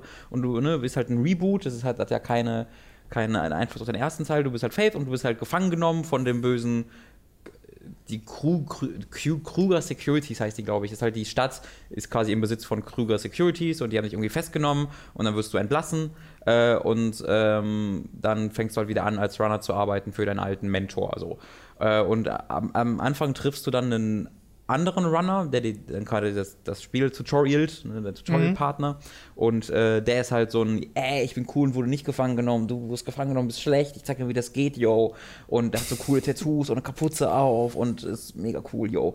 Äh, und da ist es mega schlecht geschrieben, sehr, sehr schlecht geschrieben. Faith hat so gar, hat so null Charakter. Weißt du, ich hätte mir so gewünscht, dass sie dem sagt, Alter, halt, die mal, halt's mal das Maul, ich bin fucking Faith, ich trete ins Gesicht, verpiss dich. Und ich so, ja, okay, nee, ich kann, ich bin gar nicht, ich bin gar nicht so doof, oh, ich gehe mal zur nächsten. So, eine, so ein richtiger Sp- Hauptspielcharakter. Weißt du, der einfach so ab und zu was sagt, damit er noch vielleicht einen Charakter hat, aber ja nicht zu viel sagt, damit er den Spieler nicht abstößt, irgendwie mit dem, was er was, damit er was Falsches sagt oder so.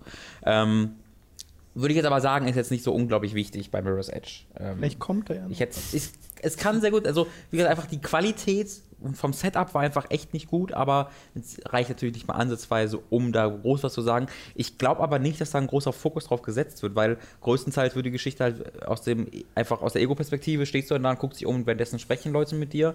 Wirklich Zwischensequenz hatte ich, glaube ich, nur am Anfang einmal. Ähm, und dann ist es halt eine offene Welt, in der du bist, wo du dann halt du zu deinen Auftraggebern läufst und dann mit denen sprichst. Dann sagen die, hier, renn mal dahin, dann rennst du dahin, dann sagen die, gut gemacht, hier ist der Erfahrungspunkte. Ähm, dann bekommst du Erfahrungspunkte und da wird es dann ein bisschen kritisch, weil mit diesen Erfahrungspunkten schaltest du dann Moves frei. Und teilweise schaltest du mit Moves frei, die du im ersten Teil schon hattest. Das ist total gut, ja. Ähm, Jetzt größtenteils kannst du mit nicht- zwei Beinen laufen. also größten, größtenteils, also als ich das Spiel gestartet habe, hatte ich fast alles aus dem ersten Teil. Aber Okay. es gibt eben ein paar Ausnahmen. Zum Beispiel, äh, wenn du halt aus einer größten Höhe fällst, musst du ja mit der Ducken-Taste, wenn du die kurz vorher drückst, Ja. rollst du dich ab und kannst Ja. dann weiterrennen. Das kannst du nicht am Anfang des Spiels. Am Anfang des Spiels kannst du nur LT halten irgendwann und dann landest du halt, halt sanft und nimmst keinen Schaden, aber trotzdem landest du, stehst quasi wieder und dann rennst dann weiter. Also es ist schon so ein bisschen flüssiger, aber trotzdem wirst du wieder komplett entschleunigt und du musst dir das Abrollen erst freischalten. Das gleiche gilt für den Quick-Turn mit RB, wo man dich dann, äh, oder R1, wo man sich dann ganz schnell 180 Grad dreht und du so eben, äh, oder manchmal sind es auch 90 Grad. Ich glaube, der hat das erkannt, je nachdem, ob du gerade einen Wallrun gemacht hast oder ob du irgendwie geklettert bist. Also wenn du zum Beispiel einen Wallrun gemacht hast Das wäre ganz dann ärgerlich, wenn du dich da umdrehst. ja, also wenn du gerade einen Wallrun machst und dann RB drückst, guckt sie einfach nach links oder nach rechts um 90 Grad äh, und dann kannst du drücken und dann sofort springen und dann springst du halt zu der äh, gegenüberliegenden Kante und das kannst du einfach am Anfang nicht. Du musst den Quickturn auch freischalten und das ist halt total unnötig. Ich habe nichts dagegen, dass so ein ähm, beziehungsweise ich würde sagen, ich habe was dagegen, dass ein Upgrade-System eingebaut wird, aber trotzdem kann man das noch ein bisschen vernünftig machen, indem es irgendwie, weiß ich nicht, du rennst jetzt noch schneller oder was weiß ich. Das wäre schon unnötig, aber es wäre noch okay. Aber wenn dann so grundsätzliche Moves, die du schon mal hattest, dir weggenommen werden und das wusste ich am Anfang nicht, weil du, das dauert eine Dreiviertelstunde oder so oder eine halbe Stunde, bis du zu diesem äh, bis zu der Mission kommt, wo der Skilltree eingeführt wird und vorher siehst du den nicht. Ich dachte mir so, wo, wo habe ich diesen Quick-Turn? Was soll das? Und ich habe halt, mich war voll frustriert und im Endeffekt habe ich ihn einfach noch nicht freigeschaltet gehabt. Ähm, was, glaube ich, die interessanteste neue, also ansonsten, es spielt sich halt einfach wie Mirror's Edge und das macht mir total Spaß. Du hast eine große, offene Stadt und du kannst einfach da durchrennen und das ist, äh, du hast jetzt noch so eine, so eine Fokusleiste, die unten voll wird, je länger du am Stück rennst. Äh, ich habe noch nicht ganz herausgefunden, wofür die da ist. Ich glaube, für die Kämpfe, äh, aber bin ich mir nicht ganz sicher. Jedenfalls äh, hast du wirklich Motivation, ganze Zeit im, im Speed weiter zu rennen und äh, ich war nie wirklich an einem Punkt, wo ich irgendwo stand und sagte, okay, wie komme ich jetzt weiter, sondern ich hatte immer vier, fünf Optionen, die mir offensichtlich äh, äh, den Weg geleitet haben. Du hast die Runners Vision wie früher noch, wo rot einleuchtet. Also du kannst dann auch irgendwie einen Checkpoint einfach setzen auf der Karte und automatisch geht dann die Runner Vision an und sagt dir, wie du zu diesem Checkpoint kommst. Kannst du auch ausmachen, wenn du möchtest. Oder du kannst es noch zu einer Extreme Runner Vision machen, wo du nicht nur äh, rot leuchtend siehst, wo du hin musst, sondern du hast sogar so eine du siehst quasi einen Geist eines Runners ganz entlang rennen, der dir zeigt, wann du springen musst und sowas. Aber das habe ich dann natürlich direkt ausgemacht, kannst auch direkt ausmachen. Zum Glück. Ähm, was die große Neuerung ist, ist das Kampfsystem, weil es gibt keine Waffen mehr, wie ja bekannt ist, keine, keine Fernkampfwaffen mehr, sondern das geht jetzt alles fast schon, also du hast mit X einen leichten Angriff und mit Y einen schweren Angriff. Ähm, und du kannst quasi einfach stehen bleiben und tatsächlich dann mit denen in so Brawls gehen, wenn du möchtest. Und das ist halt, mit X hast du dann irgendwie eine Zweier- oder eine Dreier-Kombo und mit Y, da ist das kein Teil der Kombo, sondern Y ist einfach so dein, dein entweder dein starker Angriff oder dein kontextsensitiver Angriff. Wenn ich jetzt links drücke und Y, dann packt Faith den Gegner und schubst ihn so nach links. Und wenn dann da irgendwie eine, eine, eine Wand ist oder sowas und der dann davor gehauen wird, nimmt der deut nochmal deutlich mehr Schaden und ist so kurz verwirrt und du kannst ihn dann nochmal reinhauen und dann ist er meistens tot. Oder du kannst ihn in einen anderen Typen damit so reinwerfen und dann fallen die beide auf den Boden. Das sieht immer total silly aus, weil in diesen Schubsern, die sind jetzt nicht so mega kräftig, sondern es ist eher so, äh, und dann taumeln sie so leicht zur Seite und wenn sie sich dann berühren, ist das so ein bisschen wie bei FIFA, wenn Leute ineinander gekeilt sind. dann sind sie so, oh Gott, oh Gott, oh Gott, und fallen so beide auf den Boden, wie so Krabben, die auf dem, oder wie so Maikäfer, die auf dem Rücken liegen. Ähm, das ist ganz lustig manchmal. Äh, aber es war bisher, also am Anfang dachte ich erst, oh Gott, muss ich die ganze Zeit kämpfen, weil während des Tutorials sagen, musst du natürlich stehen bleiben und diese Moves einmal machen. Ähm, und auch in dieser ganzen Tutorial-Mission musst du das oftmals machen. Aber danach, als ich das nicht mehr machen musste, war ich dann sehr schnell in dem Modus, wo ich das in meine in mein Rennen, in meine Parcours integriert habe, weil das geht eben auch, wenn du zum Beispiel einen Wallrun machst und dann unter dir oder vor dir ein Typ steht, kannst du Y einen starken Angriff machen und sobald du, solange du irgendwie in der Nähe von ihm zielst, springt quasi vielleicht dann automatisch zu dem auf ihn Sonic drauf Dash. Macht einen Sonic Dash. Ja, ein bisschen so. So, dass du das nicht so genau kontrollieren musst. Also, du musst nur ein bisschen auf ihn gucken, drückst Y, dann springt es auf ihn drauf und knockt ihn aus. Wenn du es mit Y machst, ist es so ein richtig starker Angriff, wo du ihn ausknockst direkt, aber dafür bleibst du dann eben auch da stehen quasi. Also, du fällst quasi auf ihn drauf, machst einen Move, stehst dann, rennst weiter. Du kannst das aber auch mit X machen und dann piekst du die quasi einmal so an. Also dann bleibst du nicht stehen und rennst du so vorbei, mal einmal, haha, piekst die einmal so ins Auge, dass die kurz gestört werden und dir nicht hinterherrennen können. Aber du äh, verlangsamst dich A nicht und B tötest sie nicht, sondern also sie können dich immer noch verfolgen. Aber so kannst du quasi einfach durch die Gegend rennen und slappst einfach ganz links und rechts so leicht Leute ins Gesicht, so, ah, mm, ah was soll das? Äh, und bleibst währenddessen nicht stehen. Äh, und das hat mir dann sehr viel Spaß gemacht, so dass äh, so die, weil die werden dann quasi als zusätzliche Parcours-Elemente Ja. so ein bisschen in die Strecken integriert, äh, dass du dann einfach zu einem gewissen Punkt halt X drückst, damit du dann in, zu dem hin so wie so eine Homing-Missile fliegst und den dann ins Gesicht trittst und dann weiter rennst. Das hat mir echt Spaß gemacht.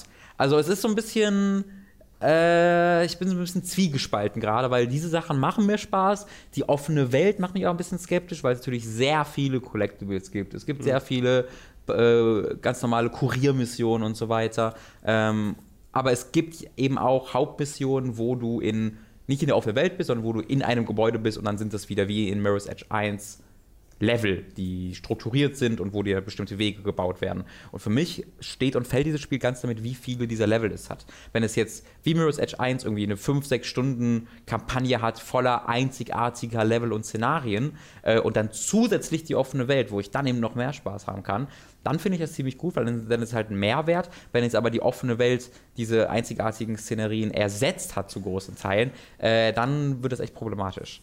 Ähm, also ich, freu, ich bin sehr gespannt darauf, aber ich würde jetzt noch nicht sagen, das wird auf jeden Fall das, was sich Mhm. alle Mirror's Edge-Fans erhoffen davon.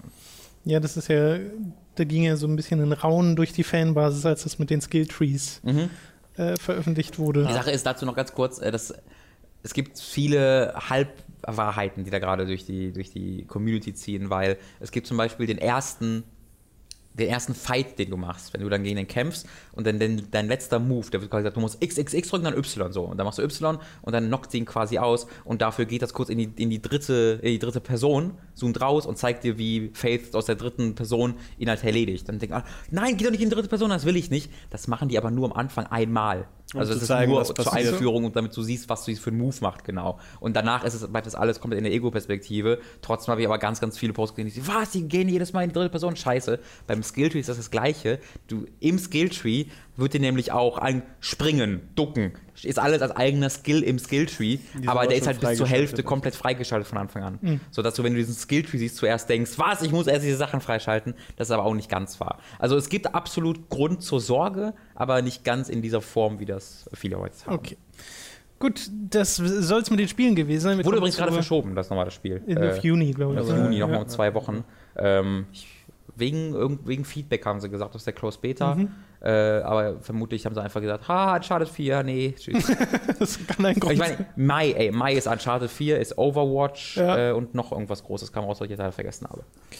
Wir kommen zu den äh, Filmen, die wir diese bzw. letzte Woche gesehen haben. Fangen wir an mit 10 Cloverfield Lane, den äh, Robin und ich noch zusammen mit Dani gesehen haben am Freitag. Ähm, das ist ein so ein bisschen ein Kammerspiel. Es geht Im um, wahrsten Sinne des Wortes. um John Goodman, der zusammen mit Mary Elizabeth Winstead und äh, noch jemanden, hieß den der? Namen Ich des Schauspielers nicht kenne, Und noch äh, jemand. in, einem, in einem Bunker äh, Der ist lebt. der Sohn von irgendjemandem. Und, Danke. und die, der Charakter von Mary Elizabeth Winstead ist dort unfreiwillig. Und äh, ihr wird halt von John Goodman erzählt, dass sie dort sind wegen äh, einem Ereignis an der Oberfläche, das halt die Luft verseucht hat. Und sie weiß halt nicht, ob sie das glauben soll. Sie weiß halt nicht, was genau passiert ist, wenn überhaupt was passiert ist und was denn da draußen ist. Und das ist so ein bisschen der Fokus äh, dieses Films, der an und für sich gar nicht so wahnsinnig lang ist. Ne? Es sind irgendwie 80 Minuten gewesen oder sowas. Aber es ist eine dermaßen intensive Kinoerfahrung gewesen, weil es halt so ein 100?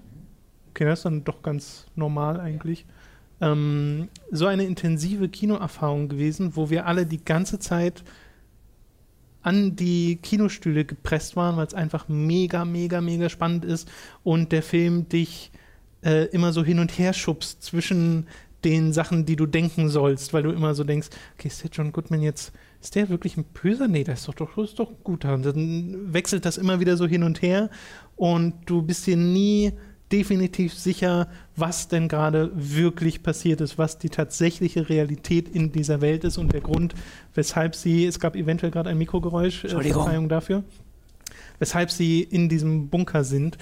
Äh, das ist total toll, es ist wirklich keine Sekunde langweilig, obwohl es halt die ganze Zeit in diesen gleichen Räumlichkeiten spielt. Äh, Charaktere sind toll, toll geschrieben. John Gallagher Jr. heißt er. Äh, geschauspielert. John Gallagher Jr. Ja. Okay. Ähm, macht richtig, richtig, richtig, also naja, Spaß ist das falsche Wort, aber es ist halt einfach sehr spannend und physisch anstrengend gewesen. Wir haben uns wirklich alle danach so angeguckt und gesagt, pff, jetzt muss man erstmal durchatmen Wirklich. und erstmal schlafen, Es- weil es, meine Güte, was, Es- was für ein Ritt. es ist spannend, in, also wenn man sich denkt, was ist Spannung? Mhm. Im Sinne von Anspannung. Und das macht diese, dieser Film unglaublich gut, dass du halt nach den ersten zehn Minuten, wo das alles so ein bisschen eingeführt wird, aber sobald eben der Hauptfilm losgeht, sobald äh, die Frau Winstead dort unten aufwacht in diesem Kellergewölbe und John Goodman das erste Mal kommt, hast du von Anfang an keine Ahnung, okay, was passiert hier gerade, Ja. wer ist das, was hat er vor? Ähm, und dann spannt sich einfach alles an, weil John Goodman ist halt einfach so eine, so eine große Figur, so eine einschüchternde Figur, der aber in diesem Film nicht einschüchternd wirklich spielt, größtenteils. Also er ist jetzt nicht so, dass er halt reinkommt, so, äh, ba, sondern er äh, ist auch total freundlich und er, du, du gehst ganze Zeit von, oh ja, okay, der ist einfach nur missverstanden und eigentlich total nett, aber weil er so aussieht, wie er aussieht, denke mal, der ist böse, zu, oh mein Gott, das ist das Schlimmste. Nee, eigentlich habe ich jetzt wieder falsch verstanden. Und du gehst ganz Zeit hin und du, und du weißt nicht, was du denken sollst und kann, ich war, ich war so 100%ig in der Lage des Hauptcharakters, dass ich einfach mega angespannt war die ganze Zeit. Dazu ist das Sounddesign dieses Films noch unglaublich, in der es die einfach die Geräusche vom, von Lautstärke auf 800.000 Dezibel hochreißt, sodass du einfach Eine so dynamische Mischung, würde Basti jetzt sagen. boah, du wirst einfach so erschreckt immer wieder von den. Also, das sind schon meistens dann auch Geräusche, die dich erschrecken sollen. Aber weil der Film ist so ruhig die ganze Zeit und Naja, du hast Gespräche. Und wenn dann aber irgendjemand mal wütend wird oder irgendjemand auf den Tisch haut oder sonst irgendein lautes Geräusch passiert, ist es einfach so, als ob dir gerade in die Fresse gehauen wurde vom Kino. Naja, also das ist zum einen, das äh, passiert und das äh, macht dir der Film sehr schnell klar, dass sowas passieren wird. Ja.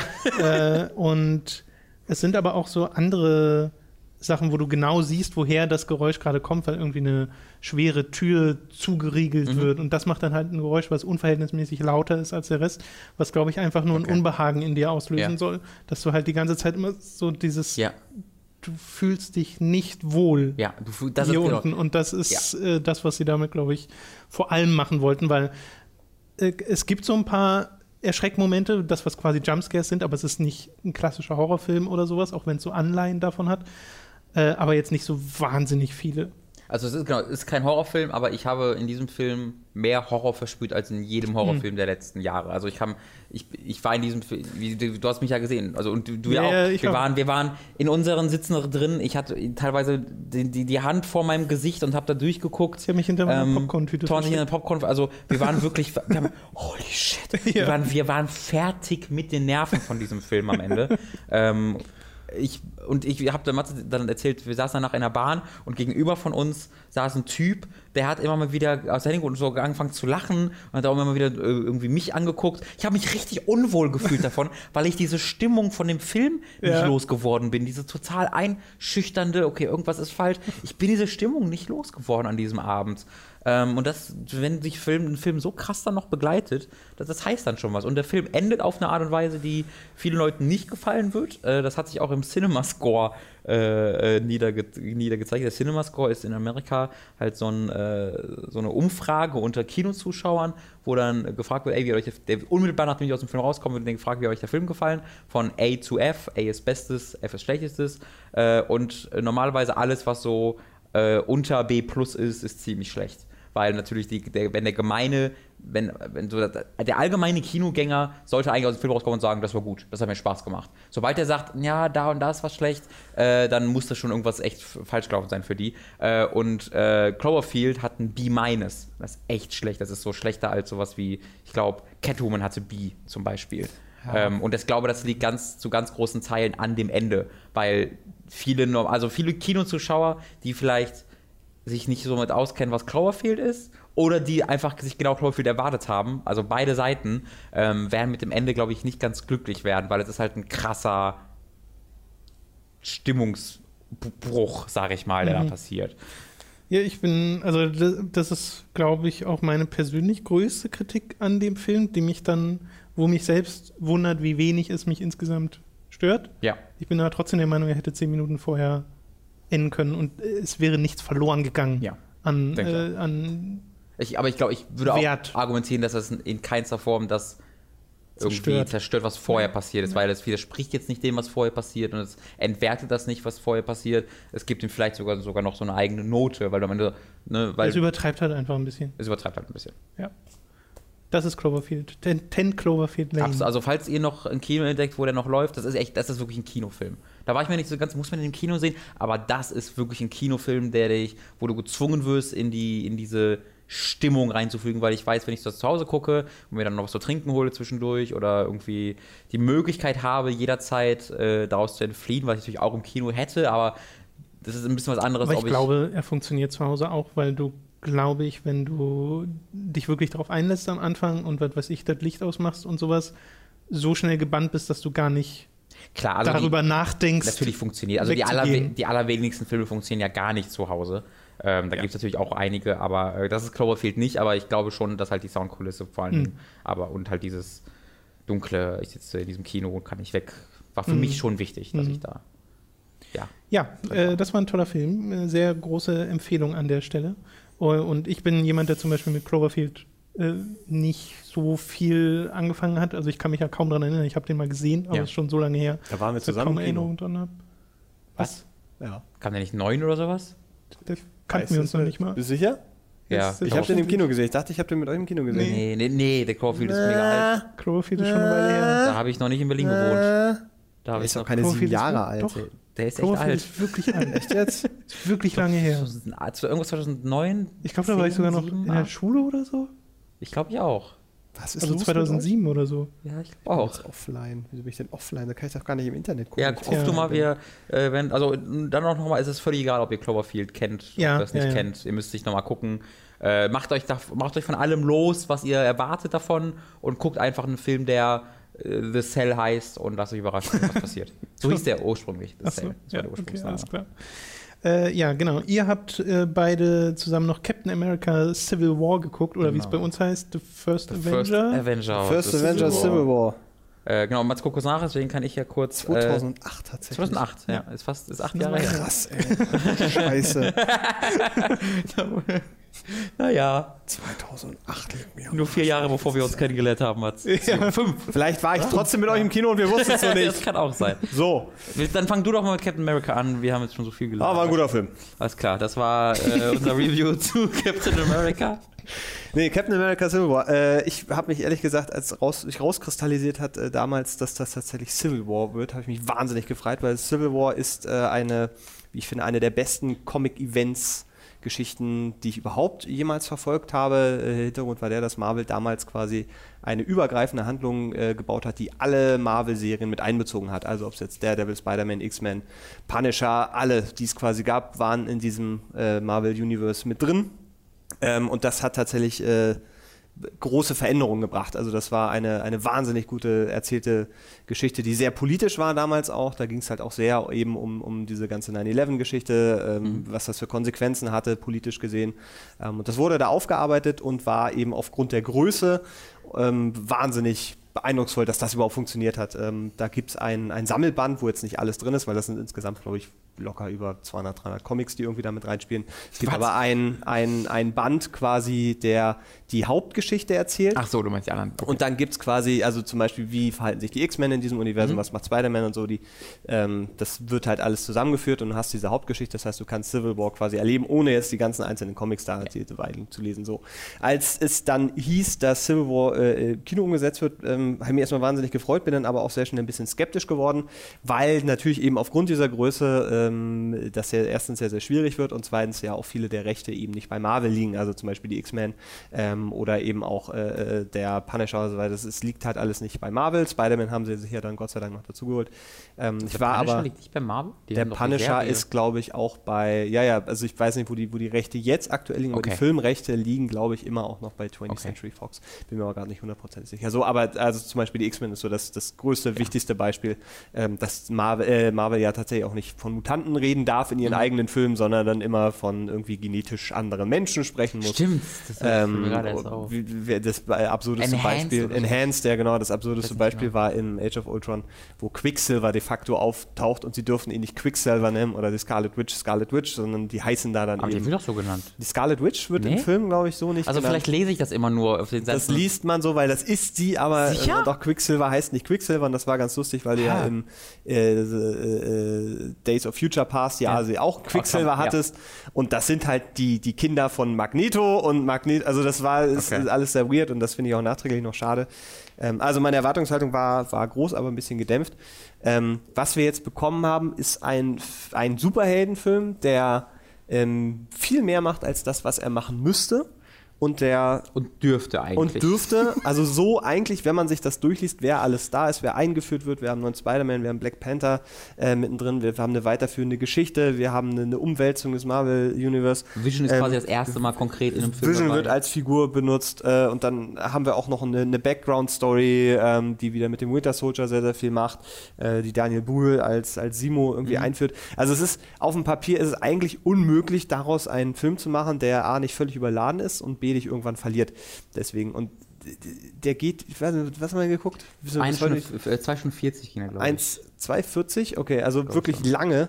Ähm, und ich habe ganz ehrlich gesagt, bis auf die erste Viertelstunde, ähm, da war ich nicht gelangweilt, aber da war ich ein bisschen überfordert, weil da sehr, sehr viel etabliert wird und sehr, sehr viel passiert, was ich nicht so richtig in den Zusammenhang bringen konnte, was sich aber dann nach hinten raus alles schon zusammenfügt und einfach zu einem, einem wahnsinnig unterhaltsamen Erlebnis wird. Ähm, also ich war, war wahnsinnig davon überrascht, dass der Film funktioniert, dass er ähm, für das, was er sein will, auch noch deutlich mehr macht, nämlich eben auch noch so ein paar, paar Grundthemen irgendwie mit reinnimmt. Ähm, ob ich jetzt sagen würde, er ist dem Comic gerecht geworden, schwierig. Schwierig was so ganz schwierig. Ist, genau, es sind ne? komplett ne? andere Ausgangssituationen. Da können wir vielleicht nachher, uns am Ende nochmal kurz drüber reden. Aber also ich bin sehr, sehr zufrieden. Ich habe mich sehr, sehr gut unterhalten gefühlt in, in diesem Film. Ähm, ist eine der besten Kampfsequenzen, die ich von Marvel Meine Fresse. oder Superheldenfilm tatsächlich in den letzten Jahren wirklich gesehen habe. Ähm, das, da kam alles zusammen. Er hat einen großartigen Spider-Man. Also besser hätte man nicht einführen können. Ja. Also wieder rebooten quasi. Ja. Das ist völlig, völlig auf den Punkt gewesen. Viel besser geht das nicht. Da freue ich mich auch jetzt sehr, sehr auf den neuen Film. Ähm, auch der Black Panther funktioniert hervorragend, gerade weil er, er sehr, sehr angemessenen Raum bekommt. Da versuchen sie nicht groß eine Origin-Geschichte zu erzählen, sondern der ist halt da mhm. ähm, und funktioniert auch super, funktioniert äh, hervorragend in dem Universum. Ähm, der, der Civil War in Anführungszeichen, also der, der Krieg äh, zwischen Team äh, Iron Man und Team äh, Captain America, ähm, ist hier sehr runtergebrochen, finde ich, und das ist auch in Ordnung bleibt leider, wie ich finde, sehr konsequenzlos. Erstmal in diesem Film, man weiß nicht, was jetzt ja danach noch kommt. Ja, ähm, beziehungsweise der Film zeigt die Konsequenzen auf jeden Fall noch nicht auf. Genau, also da wird auch nicht, nicht wirklich geteased, also so ein ganz bisschen, aber es ist so, äh, also dafür, dass da eigentlich fundamentale Dinge passieren, nämlich eben diese, diese Abspaltung, was mit zwei wirklichen Glaubensfragen im Comic zumindest zu tun hat, da ist hier jetzt nicht so viel von übergeblieben. Aber also, naja, es kommt, also wir wissen es halt nicht, ne? Das kann schon sein. Ja, aber also diese Civil War, also es ist ja Civil War und das mhm. ist ja der eine Film, der eben eigentlich diese Thematik so nehmen soll, ja, okay. auch der jetzt als Kickoff genutzt wird, ja. um quasi dann die Zukunft zu meistern. Mal gucken, ich habe so ein bisschen Befürchtung, dass sie das im nächsten Avengers-Film halt alles wieder, also das Tor und der Hulk dann plötzlich wieder zurückkommen und so, hey, ja. what the fuck is going on? Und dann sind sie halt wieder gegen, gegen, weiß der Geier, wen dann wieder fahren. War ist schon ein sehr großes Wort. Also du hast, genau. du hast schon die, die, die, Parteien, die gegeneinander kämpfen und währenddessen sagen, wir sind schon noch Freunde oder ja, natürlich, ja, und sich ja. auf Fresse. Aber das, also es gibt schon Leute, die sich auch wirklich hassen, da währenddessen die da gegeneinander das, kämpfen. Ja. Ähm, und da hauen sie auch Motivation raus, wo ich sage, wenn die sich je wieder mögen, bin ich angepisst, weil das ist ein also da wird halt etwas gesagt, ich gehe da überhaupt gar nicht darauf weiter ein, aber einem Charakter passiert etwas aufgrund eines anderen Charakters und das ist etwas, das ist so extrem, was da passiert, dass ich sage, dieser Charakter darf dem anderen Charakter das niemals verzeihen. Ja. Wenn ihr dem das verzeiht, dann ver das kann ich dem Film nicht verzeihen, Sie weil haben- das ist dann für mich nicht glaubhaft. Sie haben sie, ja, aber die Weichen ich. ganz gut gestellt, dass das erstmal so schnell nicht passieren ich hoffe es sehr. Ähm, also es war, es war wirklich ein Event, sage ich jetzt Es mal. war ein ich hab absolutes Event, Ein, ja. ein, ein, nicht kein Transformers-Event im Sinne von, wo man einfach nur visuell die ganze Zeit zugeballert wird, sondern auch wirklich sehr, sehr unterhaltsam. und- Totgelacht teilweise. und wir haben also wirklich dieser, dieser Marvel-Humor, der, der, äh, ich finde, so ein, so ein essentieller Bestandteil ist. Also wenn sie sich auch ernsthaft da auf die Schnauze äh, schlagen, ähm, dann hast du immer mal wieder einen Kessenspruch dabei. Und so der neue Spider-Man ist da, passt da so unfassbar gut rein, dass ich ähm, wirklich auch zeitweilig da einfach mich nur noch gefreut habe. Ja, und das, war- so ich- es kindliche gab, Freude. Ich, es gab wirklich so eine so 20, 30, 30 Minuten in der Mitte dieses Films, Ja. wo da kommt neuer, da kommt neuer, der kommt, der kommt, der Ja. kommt so. Da kommen so viele Dinge zu erst dazu in diesen Film rein. Der ist hier drin, der ist hier drin, der ist hier drin, die ist hier drin. Und dann läuft das alles zusammen und dann bist du überrascht, dass alles zusammenläuft. Und dann, während es zusammenläuft, machen diese Typen noch Sachen, wo du dachtest, das können die doch einfach jetzt während der Kampfszene etablieren. Da brauchst da brauchst doch eine Origin-Story und du musst erklären, Ja. nö, wird einfach gemacht. Ja. Und das ist einfach dann ein so 30 Minuten, wo du alle drei Minuten, oh mein Ja. Gott, die machen das, oh mein Ja. Gott, die machen das, wo, wir, wo man gar nicht mehr dazu kommt zu atmen und das ist der absolute Hammer. weil es auch so sympathisch ist die ganze. Zeit dabei. Also man, man muss es mögen in Anführungszeichen. Also es ist halt so, dass, dass eben auch so, ein- so ein Spider, wenn man denkt, ja, der soll jetzt so pseudo-cool rüberkommen und haha, er ist so lustig. Nee, es ist unfassbar sympathisch, wie er, wie er äh, eingeführt wird und wie er auch mit den anderen dann sofort interagiert, obwohl die sich zwei Sekunden kennen. Ja, und das, aber das ist ja auch Teil davon. Das, also, Genau, genau, genau. Und äh, dadurch, dass es Disney ist, dann auch zum Beispiel irgendwie Star Wars-Referenzen gemacht werden dürfen. Ja. Ist, also einfach, einfach, also allein für diese eine Szene, von der Robin gerade gesprochen hat, äh, äh, wenn man Superheldenfilme mag, sollte man sich, oder Marvel mag, sollte man auf jeden Fall diesen, diesen Film gesehen haben. Ähm, ansonsten, Ganz, ganz kurz noch, Ach so, ja. äh, weil das passt ganz gut dazu, äh, wo wir gerade waren. Ähm, wir sind mittlerweile an einem Punkt angekommen, das ist, als wir uns unterhalten haben, mir auch heute aufgefallen. Ich kenne die Comics ja nicht. Ich hab, bin ja kein Comic, ich kenne die Comics gar nicht. Aber wann kam Iron Man raus? 2008, 2007? Irgendwas in nach, nach? Cloverfield sage ich gerade nichts auch so mehr. acht, neun Jahre. Also dann, dann nähern wir uns in zehn Jahren so langsam. Äh, das heißt, obwohl ich die Comics nicht kenne, begleiten mich diese Charaktere jetzt seit meiner Jugend. Also vor acht Jahren war ich neun. Ja, Bist du ein Mathe-Genie? warte mal, glaube ich. War ich das? Ah, nee, 16. Ah, okay, doch, ich verrechnet. Ja. Ähm, also, ne, aber als Iron Man rauskam, da war ich halt wirklich in, in, in meiner Ausbildung, noch. da war ich in einer komplett anderen Lebenssituation. Diese Charaktere begleiten mich jetzt seit fast zehn Jahren. Und da, das, dadurch bin ich jetzt an einem Punkt angekommen und das ist mir in diesem Film das erste Mal so richtig aufgefallen, dass ich so richtig teilweise diese, genau diese Gefühle, glaube ich, habe, die Comicleser schon, seit- schon seit Iron Man 1 halt haben, von wegen, oh, diesen Charakter wollte ich immer mit dem interagieren sehen. Das ist ja super cool, das wünsche ich mir seit 30 Jahren, dass ich das jetzt habe, so, oh, schon seit 10 Jahren wünsche ich mir, dass der Charakter mit dem interagiert. Und ich habe so richtig mich gefreut und glaube, diese Charaktere so richtig zu kennen. Ähm, also ich bekomme so nostalgische Gefühle für diese Figuren, obwohl ich die in den Comics nie kenne. So weit ist dieses Filmuniversum mittlerweile gekommen. Und das, das ist sowieso ein wichtiger Punkt, dass Marvel es geschafft hat, innerhalb dieser zehn Jahre ein Universum aufzubauen, ein Filmuniversum aufzubauen, wo so ein Clusterfuck-Film, wie Mhm. er ganz, also können wir auch gleich drüber noch reden, über diese Batman-Geschichte, ähm, dass sie aber wirklich es geschafft Mhm. Batman haben. kommt vor. Nein. Bat Batman. Spider-Man zieht sich die Maske aus.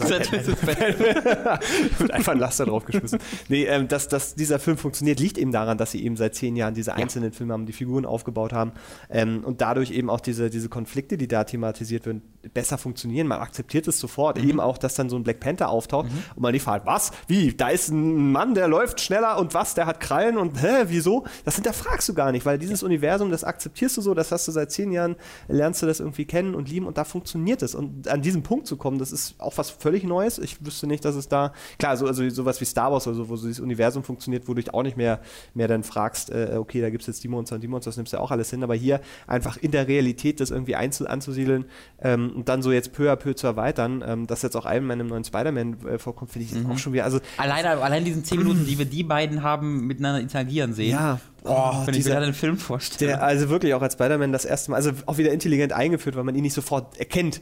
Und ich war so, Moment, was ist, ist oh, Mhm. ja, ich hab so richtig. oh, oh, Weil das, das war mitten in diesen 20, 30 Minuten, die ich meine, wo halt Anfang, einfach ja. eines nach dem anderen Und das, losgeht. das, ist, das ist einfach so schön und macht so viel Spaß. Ähm, und das, zum Beispiel das Tor und der Hulk nicht dabei sind, das ist mir jetzt nicht einen Moment negativ Nee. aufgefallen. Das wurde so einmal kurz thematisiert ähm, und dann war es so weg. Und ich vielleicht, also wenn ich mir diese, diese besagte Szene auch noch mit dem Hulk und Thor vorstelle, wäre wahrscheinlich noch besser geworden. Jetzt schneit es draußen übrigens. Ähm, das ist, das ist, also ich, hat, es hat eigentlich alles erfüllt von, von dem, was ich mir ähm, erhofft habe für einen Film. Mhm. Ähm, und noch ein bisschen mehr, weil es einfach gezeigt hat, dass Marvel jetzt mittlerweile an so einem Punkt ist, wo sie auch wirklich solche Sachen machen können, ohne ja. dass es irgendwie äh, in sich zusammenbricht. Also, dass, dass, dass das Skript so funktioniert, ich könnte es jetzt nicht hundertprozentig nacherzählen, ist aber auch egal, nee, weil, weil wirklich das, auch viel passiert. Ähm das, das, das ist aber auch ein Erfolg des Films, ne, dass es Daniel Brüder als Bösewicht gibt und der ist nicht wirklich wichtig oder bleibt nicht krass in mhm. Erinnerung, äh, aber das ist Teil des Films. Also dieser, dieser, ja, dieser Bösewicht ist einfach total in darin eingebunden, dass es auch diesen Bösewicht um diesen Civil War geht. Also du hast nicht den Civil War und dabei noch einen Bösewicht, der dann irgendwie da nebenbei hängt, ja, ich bin noch böse, ich will die Welt erobern, sondern das ja. ist alles ein großer, eine große Geschichte. Äh, und dann ist es zwar so, dass dieser Bösewicht nicht so mega viel Eindruck hinterlässt, aber das ist gar nicht so schlimm, weil ich auch nicht das Gefühl hatte, dass er es sollte. Er hat auch nicht so viel ja. Screentime, dass du das Gefühl bekommst, er soll jetzt der, er ist so ein, er ist so ein Puppenspieler, so ein genau. Strippenzieher im Hintergrund äh, und das ist okay. Und das ist für mich der Unterschied zu so ziemlich fast allen anderen Marvel-Bösewichten, weil das ist ja die große Schwäche dieser ja. Filmreihe, dass die Bösewichte mit Ausnahme von Loki eigentlich immer total langweilig sind und du die sofort wieder vergessen hast. Ähm, Beziehungsweise, dass sie seit fast zehn Jahren einen Bösewicht aufbauen, von dem du maximal auch, irgendwie ja. 30 Sekunden bisher gesehen ja. hast. Also so, ah. Und also mein, ich ärgere mich auch immer, dass sie bis, also es gibt diesen einen Bösewicht, der seit zehn Jahren nichts macht und alle anderen Bösewichte, mit der Ausnahme von Loki, kommen halt in einem Film vor, machen, wollen die Welt erobern, werden getötet, das war's die trauen sich eigentlich nicht wirklich mal einen Bösewicht länger aufzubauen, wie gesagt, außer diesen seit zehn Jahren, der nichts macht. Und es gibt halt Loki. Und das haben sie dann einmal mit Loki gemacht. Und deswegen ist das auch der Lieblingsbösewicht von mir, weil der ja ein bisschen Zeit bekommen hat, sich zu entwickeln. Während alle anderen Bösewichte separat von der Heldentruppe sind, die werden kurz eingeführt, will die Welt erobern, wird er getötet, nächster. Ja, ich fand den, den, den, äh, ähm, sagen wir mal, diesen Ultron-Ansatz an sich schon schön, war dann aber auch ein bisschen enttäuscht, dass der einfach so konsequentlos irgendwie wieder verschwindet. Ja. Also das war so, James Bader hat eine großartige Performance gemacht und da war auch Charakter da und da hätte man, wenn man den über zwei, drei Filme vielleicht auch benutzt hätte, ja, immer wieder mal. Ich fand, den, ich, fand, ich fand Ultron wirklich mega lame in dem einen Film. Ja, ich naja, es ich sehe ja. den nur aus dem Film kennt, der war nicht, also der war mega, der hat wirklich große Reden geschwungen, aber nichts auf, auf Reihe bekommen. Ja, das ist wohl wahr. Stadt fliegen lassen und so. Ja. Ja, also es ist, es ist, ähm, es ist erstaunlich, dass der Film funktioniert, was glaube ich echt an diesen zehn Jahren genau. liegt. Ähm, und ich, was ich, was ich wahnsinnig interessant finde, war halt diese, diese Parallele. Also ich habe ja. Batman jetzt halt nicht gesehen. Robin kam halt irgendwie aus, aus Batman und äh, was, das, hat das erfüllt, was du erwartet hast, genau. Erzählt, genau. Ähm, und dann aber eben diesen Kontrast zu sehen, weil die Filme, ohne da jetzt Batman gesehen zu haben, ich hatte auch permanent, also als wir darüber geredet haben, mhm. dachte ich so, ja klar, eigentlich äh, ist die Thematik gleich, nämlich einfach so diese, die, der, der Umgang mit Wesen der Macht und bringt große Verantwortung und Uncle Ben ist tot, ähm, sondern wirklich, wie, wie geht die Welt damit um? Ähm, und dann natürlich das Ganze so in zwei Lager irgendwie zu dem, was Civil War ja äh, wirklich im, im Original noch krasser im Fokus hatte, wo ähm, eben der, die, diese Meldungspflicht und das steht alles unter UN und mhm. das muss jetzt kontrollierbar sein. Ähm, und Demaskierung war auch ein ganz, ganz wichtiges ja. Ding, dass Anonymität halt aufgehoben wird und die Superhelden zu gläsernen. Das wurde hier werden. ein bisschen vernachlässigt. Das ne? war alles, das genau, das fand, ich, das fand ich tatsächlich sehr schade, aber das wäre auch für das, ähm, was der Film etabliert hat am Anfang als Ausgangslage, zu viel gewesen. Mhm. Also weil wirklich in den Comics gibt es eben einen, einen sehr, sehr großen Vorfall, wo auch wirklich unfassbar viel tragische Tote gibt mhm. ähm, und wo dann echt so, so, ein Schock durch die Welt geht und dass dann so der Fokus drauf ging, das ist hier halt als im ganz, ganz kleinen Rahmen gewesen. Und das ist halt eher eine Konsequenz der vorherigen Filme. Genau. Und aber, aber das wieder für mich als Filmgänger auch total total sinnvoll wirkt. Also ja. ich habe hab jetzt nie gefragt, deswegen wird das jetzt, sondern äh, es passiert auch noch in, eine kleine Sache in diesem Film. Mhm. Aber für mich, als dass diese, diese, diese, diese Regelungen für Superhelden äh, als Konsequenz aus den Ereignissen der vorherigen Filme ist, wirkte für mich ähm, logisch, auch weil das, die machen im Grunde genau das, wofür halt Man of Steel so krass kritisiert wurde. Man of Steel, ne, sind ja durch Metropolis geflogen, alle wurden getötet, niemand interessiert, schade, so. Und die Sache ist jetzt, Batman vs. Superman und Civil War, du kannst, wenn, wenn du über Stichpunkte die verschiedenen Akte zusammenfasst, sind das die gleichen Stichpunkte, die du aufschreibst. Es ist unfassbar, wie ähnlich diese Geschichte ist. Nicht nur in dem, äh, was es passiert, sondern wie es passiert und warum es passiert. Das ist total ähnlich in diesem in diesen Film ähm, wie, und auch wie es dann eskaliert. Nur die Sache ist, Batman macht alles schlechter als das, was Civil War macht. Das, ist, das fand ich so interessant zu sehen. Also, das ist, als, als ob du einen Gegenentwurf hast. Als ob du in der Schule sitzt und hier sagt dir der Lehrer, so macht man das scheiße und so macht man das gut. Das war unglaublich beeindruckend zu sehen, was ich immer wieder, das ist doch genau wie in Batman. Hä? Aber, aber hier ist das gut, interessant. Ähm, deswegen würde ich euch fast empfehlen, da vorher Batman anzugucken, einfach weil das Civil War noch besser macht. Wodurch dann zu sehen, äh, dass dann bei Batman du zwei Helden hast und du die ganze Zeit denkst, diese zwei Helden, das ist zu viel. Die haben nicht Zeit, diese zwei Helden einzuführen, das klappt nicht. Und bei Civil War ist heute 17 äh, und du hinterfragst das nie. Weil natürlich auch Batman versucht, das, was äh, Marvel zu machen, nur nach Batman ist der zweite Film und Civil War ist der 17. oder sowas. Äh, und das ist, glaube ich, dann auch der größte Unterschied. Hm. Ähm, also, ihr könnt, dieser Film ergibt absolut keinen Sinn, wenn ihr vorher die vorherigen Filme nicht gesehen habt. Ja. Äh, das ist, der heißt zwar Captain America oder The First Avenger, aber der könnte auch Avengers 3 heißen oder einfach Marvel 18. Eigentlich können die das als eine große Reihe mit, mit, mittlerweile Ja, titulieren. Das, aber das ist ja Ähm, das Krasse, ne? Dass sie auch aber genau deswegen funktioniert es ja halt. Ja, ja. Äh, und ich als jemand, der die alle ganzen Filme gesehen hat, und ich glaube, jeder, der die Filme vorher gesehen hat, ist das so ein bisschen der Höhepunkt von. Also hier läuft alles zusammen und das ist das, was Avengers, was ich mir von Age of Ultron ein bisschen erwartet habe. Ich, es gibt Filme, Leute, die den Age of Ultron nicht so gern mögen. Ich mag den immer noch total gern, aber trotzdem ist Civil War für mich mehr ein so ein Produkt der vorherigen Filme. Äh, und ich bin absolut begeistert davon. Ja. Hammer. Es macht auch wahnsinnig viel, viel Vorfreude auf das, was jetzt noch kommt. Ja. Äh, hängt natürlich ein bisschen davon ab, wie konsequent sie jetzt sind, weil das ist eine Sache, die ich mir in diesem Film, die ich, die ich vermisst Das habe. wichtig, ja. Dass nämlich das einfach auch das, was in den Comics eben passiert, dass es zu wirklich krassen Konsequenzen Ja. kommt, wo man einfach denkt, das haben sie jetzt nicht gemacht, das Ja. geht nicht. Haben sie danach natürlich auch wieder alles so ein bisschen, ne? War, das war doch nur ein Traum. ähm, aber hier in diesem, das ist alles alles ein bisschen weicher gespült. So. Und das, ich, ich will jetzt gar nicht, dass dann irgendwie alle sofort anfangen, ihre Zähne auszuspucken, wenn sie einen Schlag ins Gesicht bekommen.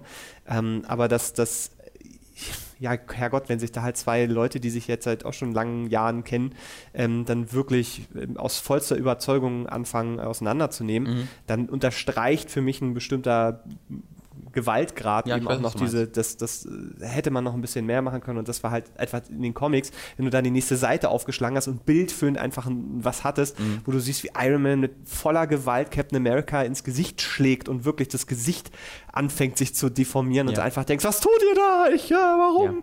Und hier ist es halt immer noch so dieser, auch wenn sie versuchen, diesen Moment sehr episch zu machen, das, das wirkt schon da nicht sehr Keiner konsequent. Zähne oder sowas. Äh, Also es ich, ist ich glaube, es ist, dieser, Film, dieser Film verbildlicht das ganz schön, weil was ich schon in diesem Film krass fand, war, ist halt, dass Robert Downey Jr. die Hälfte des Films mit einem blauen Auge da rumläuft. Denkst du schon so, boah, das blaues Auge, das ist ja richtig was passiert. Das ist für diesen Film schon so eine große Veränderung, weil die normalerweise halt einfach durch Gebäude fliegen und dann ist alles okay und da keine Veränderung nach. Aber dann läuft halt äh, Robert Downey Jr. mit dem blauen Auge rum und das ist dann schon so, so eine Zäsur. So, oh mein Ja. Gott, der wurde verletzt. Aber das ist halt so ein bisschen das höchste der Gefühle. Und das ist hier, also ohne jetzt spoilern zu wollen, aber dass, dass da wirklich. Wirklich auch, nicht Spoiler, ne? Nee, wirklich nicht spoilern. Dass, es, dass vielleicht auch mal jemand stirbt. Ja. Ähm, das wäre für mich so ein, so ein Moment gewesen, wo ich dachte, okay, ihr nehmt es ernst, ihr macht es jetzt und dann hätte auch plötzlich diese, diese die Dramatik nochmal zugenommen.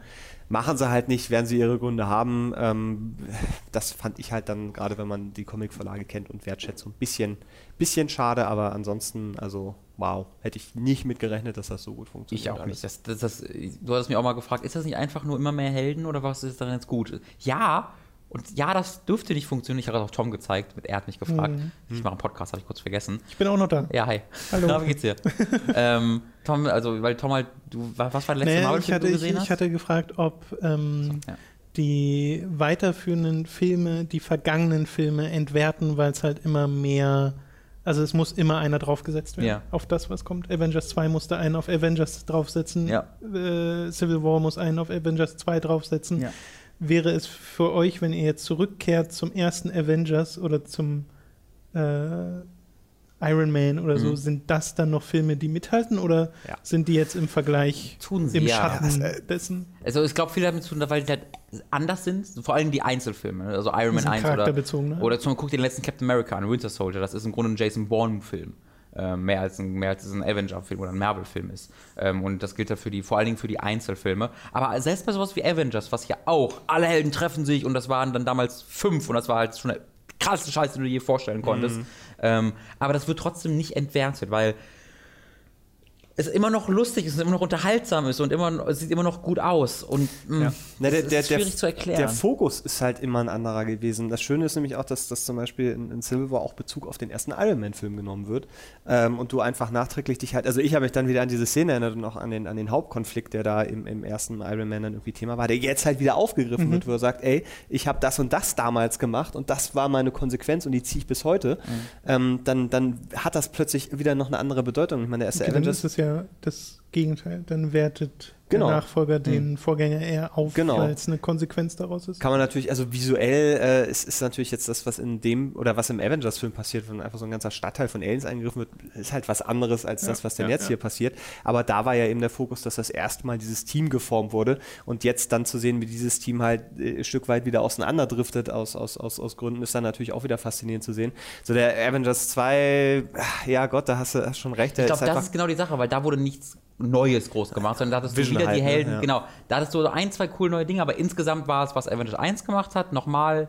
Und das mehr hat ebenfalls. Spaß gemacht. Aber was halt die Stärke von Avengers war oder jetzt von Civil War, dass es einfach Dinge macht, mit denen du nicht rechnest. Dass du einfach nicht denkst, die machen jetzt noch den und der macht jetzt noch die das. Äh, also die gehen immer vier Schritte weiter, als du eigentlich Mhm. denkst. Und das hat halt Age of Ultron nicht so wirklich gemacht. Age of Ultron hat halt das gemacht, was du erwartet hast und das war lustig. Ja. Ähm, und ich glaube, das könnte so ein bisschen das Geheimnis der Marvel-Filme sein, dass sie immer noch drei Schritte weitergehen und es funktioniert. Ja, und da ist halt noch, noch wahnsinnig viel Potenzial jetzt eben dadurch, dass sie Spider-Man nochmal wieder einführen können. Ich kann mir auch sehr gut vorstellen, dass tatsächlich mal so ein Daredevil ähm, äh, vielleicht auch noch irgendwie in dieses Universum passt oder dann tatsächlich mal irgendwie den Punisher. Also da sind halt noch so viele Ebenen, die, die noch unangetastet sind. Und ich habe halt nicht das Gefühl, dass sie hier schon so irgendwie verzweifelt versuchen, noch was zu machen, sondern dass die, die Pläne, die sie haben für die nächsten 10, 20.000 Jahre, ähm, da, da schon irgendwie äh, äh, tatsächlich so fundiert sind, dass das sich auch berechtigt und dass sie da weiter bauen können und dass das weiter irgendwie seine Daseinsberechtigung hat, ohne dann eben einfach dasselbe wie vorher nochmal mit noch größer zu machen. Äh, ich bin mal nur gespannt, wie lange dann eben so die, die Schauspieler sagen, da haben sie jetzt Bock drauf, das sind irgendwie Robert Downey Jr., weil wenn der halt wenn, irgendwann der, sagt, der, der, der guckt noch, ob der die Billion knackt. Sobald er zu sein Reichtum auf die eine Billion oder pro Film eine, eine, eine Billiarden bekommt, Ja. dann ist er zufrieden. Weil gerade jetzt bei Spider, dass Dave bei Spider-Man mitspielt, Alter, ich will gar nicht wissen, wie viel Kohle Das der ist, dafür bekommt. Ja, und die, die, das ist halt so meine Befürchtung, weil so ein, wenn, wenn sie den halt rausnehmen, dann bricht halt Wahnsinn, ein wahnsinnig Ja. großer Stützpfeiler weg. Das sind dann die Momente, wo ein Charakter sterben kann. Genau, und das, da erhoffe ich mir dann, dass sie dann nicht einfach sagen, ach übrigens, Der ja, der ist, der ist im Urlaub. Toni, bist du irgendwo gegengelaufen? Du siehst so anders aus. oder, oder solche Sachen, sondern dass sie da dann eben diese Chancen, die sich da auch irgendwann auftun, äh, auftun werden, weil so ein Chris Evans hat ja nun schon auch länger mal angedeutet, dass er eigentlich nicht so Bock hat, irgendwie Ja. alle zwei Jahre immer Ja. wie uns, oh, nochmal So, äh, mal, wahnsinnig. auch so ein bisschen so Und Indie-Liebhaber. dann, genau, und dann dreht er mal sowas wie Snowpiercer und alle so, meh, guck mal, Captain America trägt einen Bart, ey, und das ist einfach einfach sehr genervt ist. Ähm, aber das, das wäre jetzt zum Beispiel so ein Punkt gewesen in diesem Film, wo ich dachte, ah, wäre eigentlich ein guter Zeitpunkt für ihn zu sagen, macht's gut, äh, Leute, Ja. und dann, aber naja, der wird halt auch wissen, dass er die Miete irgendwo jetzt auch dann. Ich kann mir auch hat, ja. vorstellen, dass die selbst alle ein bisschen, also dass die durchaus zufrieden damit sind, dass sich diese Filme halt so entwickelt haben, dass sie Ja, nicht das- einfach ja. nur, Pam, ich bin ein Superheld, wow, peng, peng, sondern da wird auch, also in diesem Viel Film wird geredet. geschauspielert. Ja, das stimmt. Äh, also was da emotional aus der Tasche gezogen wird, ist jetzt nicht ganz unkrass. Für einen Superheldenfilm muss man Für einen, das Su- natürlich für einen Superheldenfilm. Ja, das ist jetzt, das muss man du- immer wieder sagen. Das ist jetzt nicht Sophies Choice, aber es ist schon, äh, da werden schon Dinge gemacht. Also so Robert Downey Jr. kann ja mal ein bisschen auch auf, auf, äh, auf, auf, auf, auf den Tisch hauen. Ähm, und das, da sind sie, denke ich, auch ganz zufrieden mit, dass es eben nicht einfach nur cooles, coole Sprüche, Ende ist. Sonst würde es sich auch gar nicht so lange halten. Ja. Ja, das, das stimmt, ja. Schön, ja, äh, war, war besser als gedacht. Hammer. Das Ich freue mich, ich freu mich jetzt sehr auf äh, Captain. Marvel. Captain Marvel. Ähm, Ach ja, im- stimmt, der kommt ja im noch. August, glaube ich. Doctor Strange. Oder sowas. Dr. Strange war es, Entschuldigung, du, nicht ja. Captain Marvel, Dr. Strange. Weil das wird ja wieder was völlig anderes. Äh, Ja. als, als das, wieder so eine Origin-Story mit fucking Cap, mit fucking Benedict Cumberbatch und Mats Mikkelsen. Oh, Da kommt, da geht für mich auch wieder so ein kleiner. Also es, ist, es dauert, glaube ich, gar nicht mehr so lange, bis alle mal Marvel Universe gespielt Ja, haben. weil so langsam ja. wird es echt Ganz schwierig. Alter, Martin Freeman. Jetzt hast du es gespoilert. Das ist, das ist, das, so, das, ist das habe bekannt? ich, schon mal- ich, so. hab ich schon mal vorher gelesen. Ah, okay. Dass Martin Freeman, aber habe ich wieder vergessen, Martin Freeman ist in Civil War. Und zwar auch so unkommentiert. Also Und das allererste, was ich mir dachte, oh mein Gott, oh mein Gott, trifft Benedict Cumberbatch in, in Civil War 5 auf Martin Freeman, bitte, bitte, bitte. Alter, ich bin, ich bin fast explodiert im Kino, als plötzlich die, du die ganze Schauspieleriege hast und dann kommt doch Martin Freeman dazu. Ich so, was?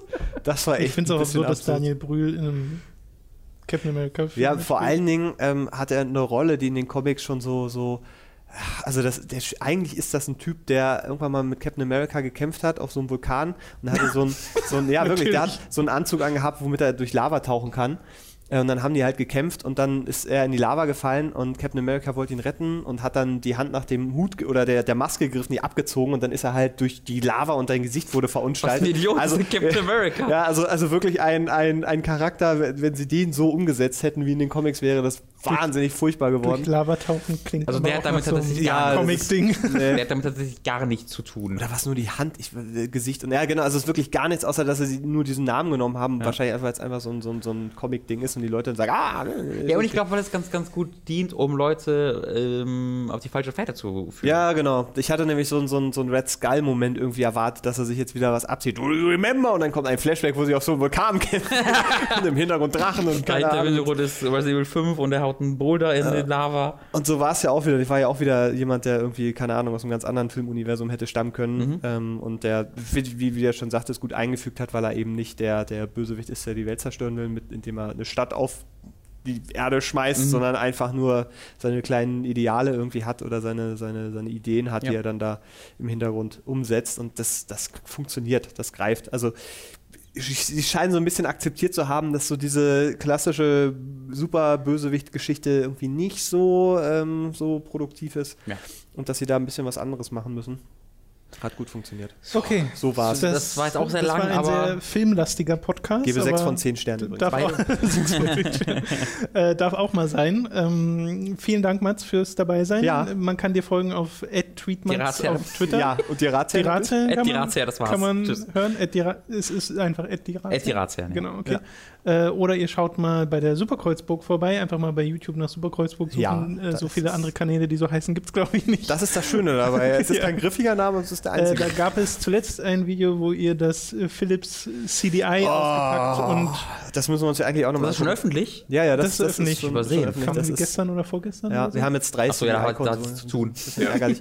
äh, und der Tom äh, wird für möglicherweise im Verlauf der nächsten Kann, kann auch noch passieren, dass ich da auch noch Oh, komm, vorkomme. vielleicht, äh, ja, mal gucken. Genau, ihr könnt uns unterstützen auf patreon.com slash hook, dort kann man das monatlich finanziell tun. Oder ihr holt euch ein Probeabo bei audible.de slash hooked, dann bekommt ihr dort ein kostenloses Hörbuch, das ihr auch über diesen Probemonat hinaus behalten könnt.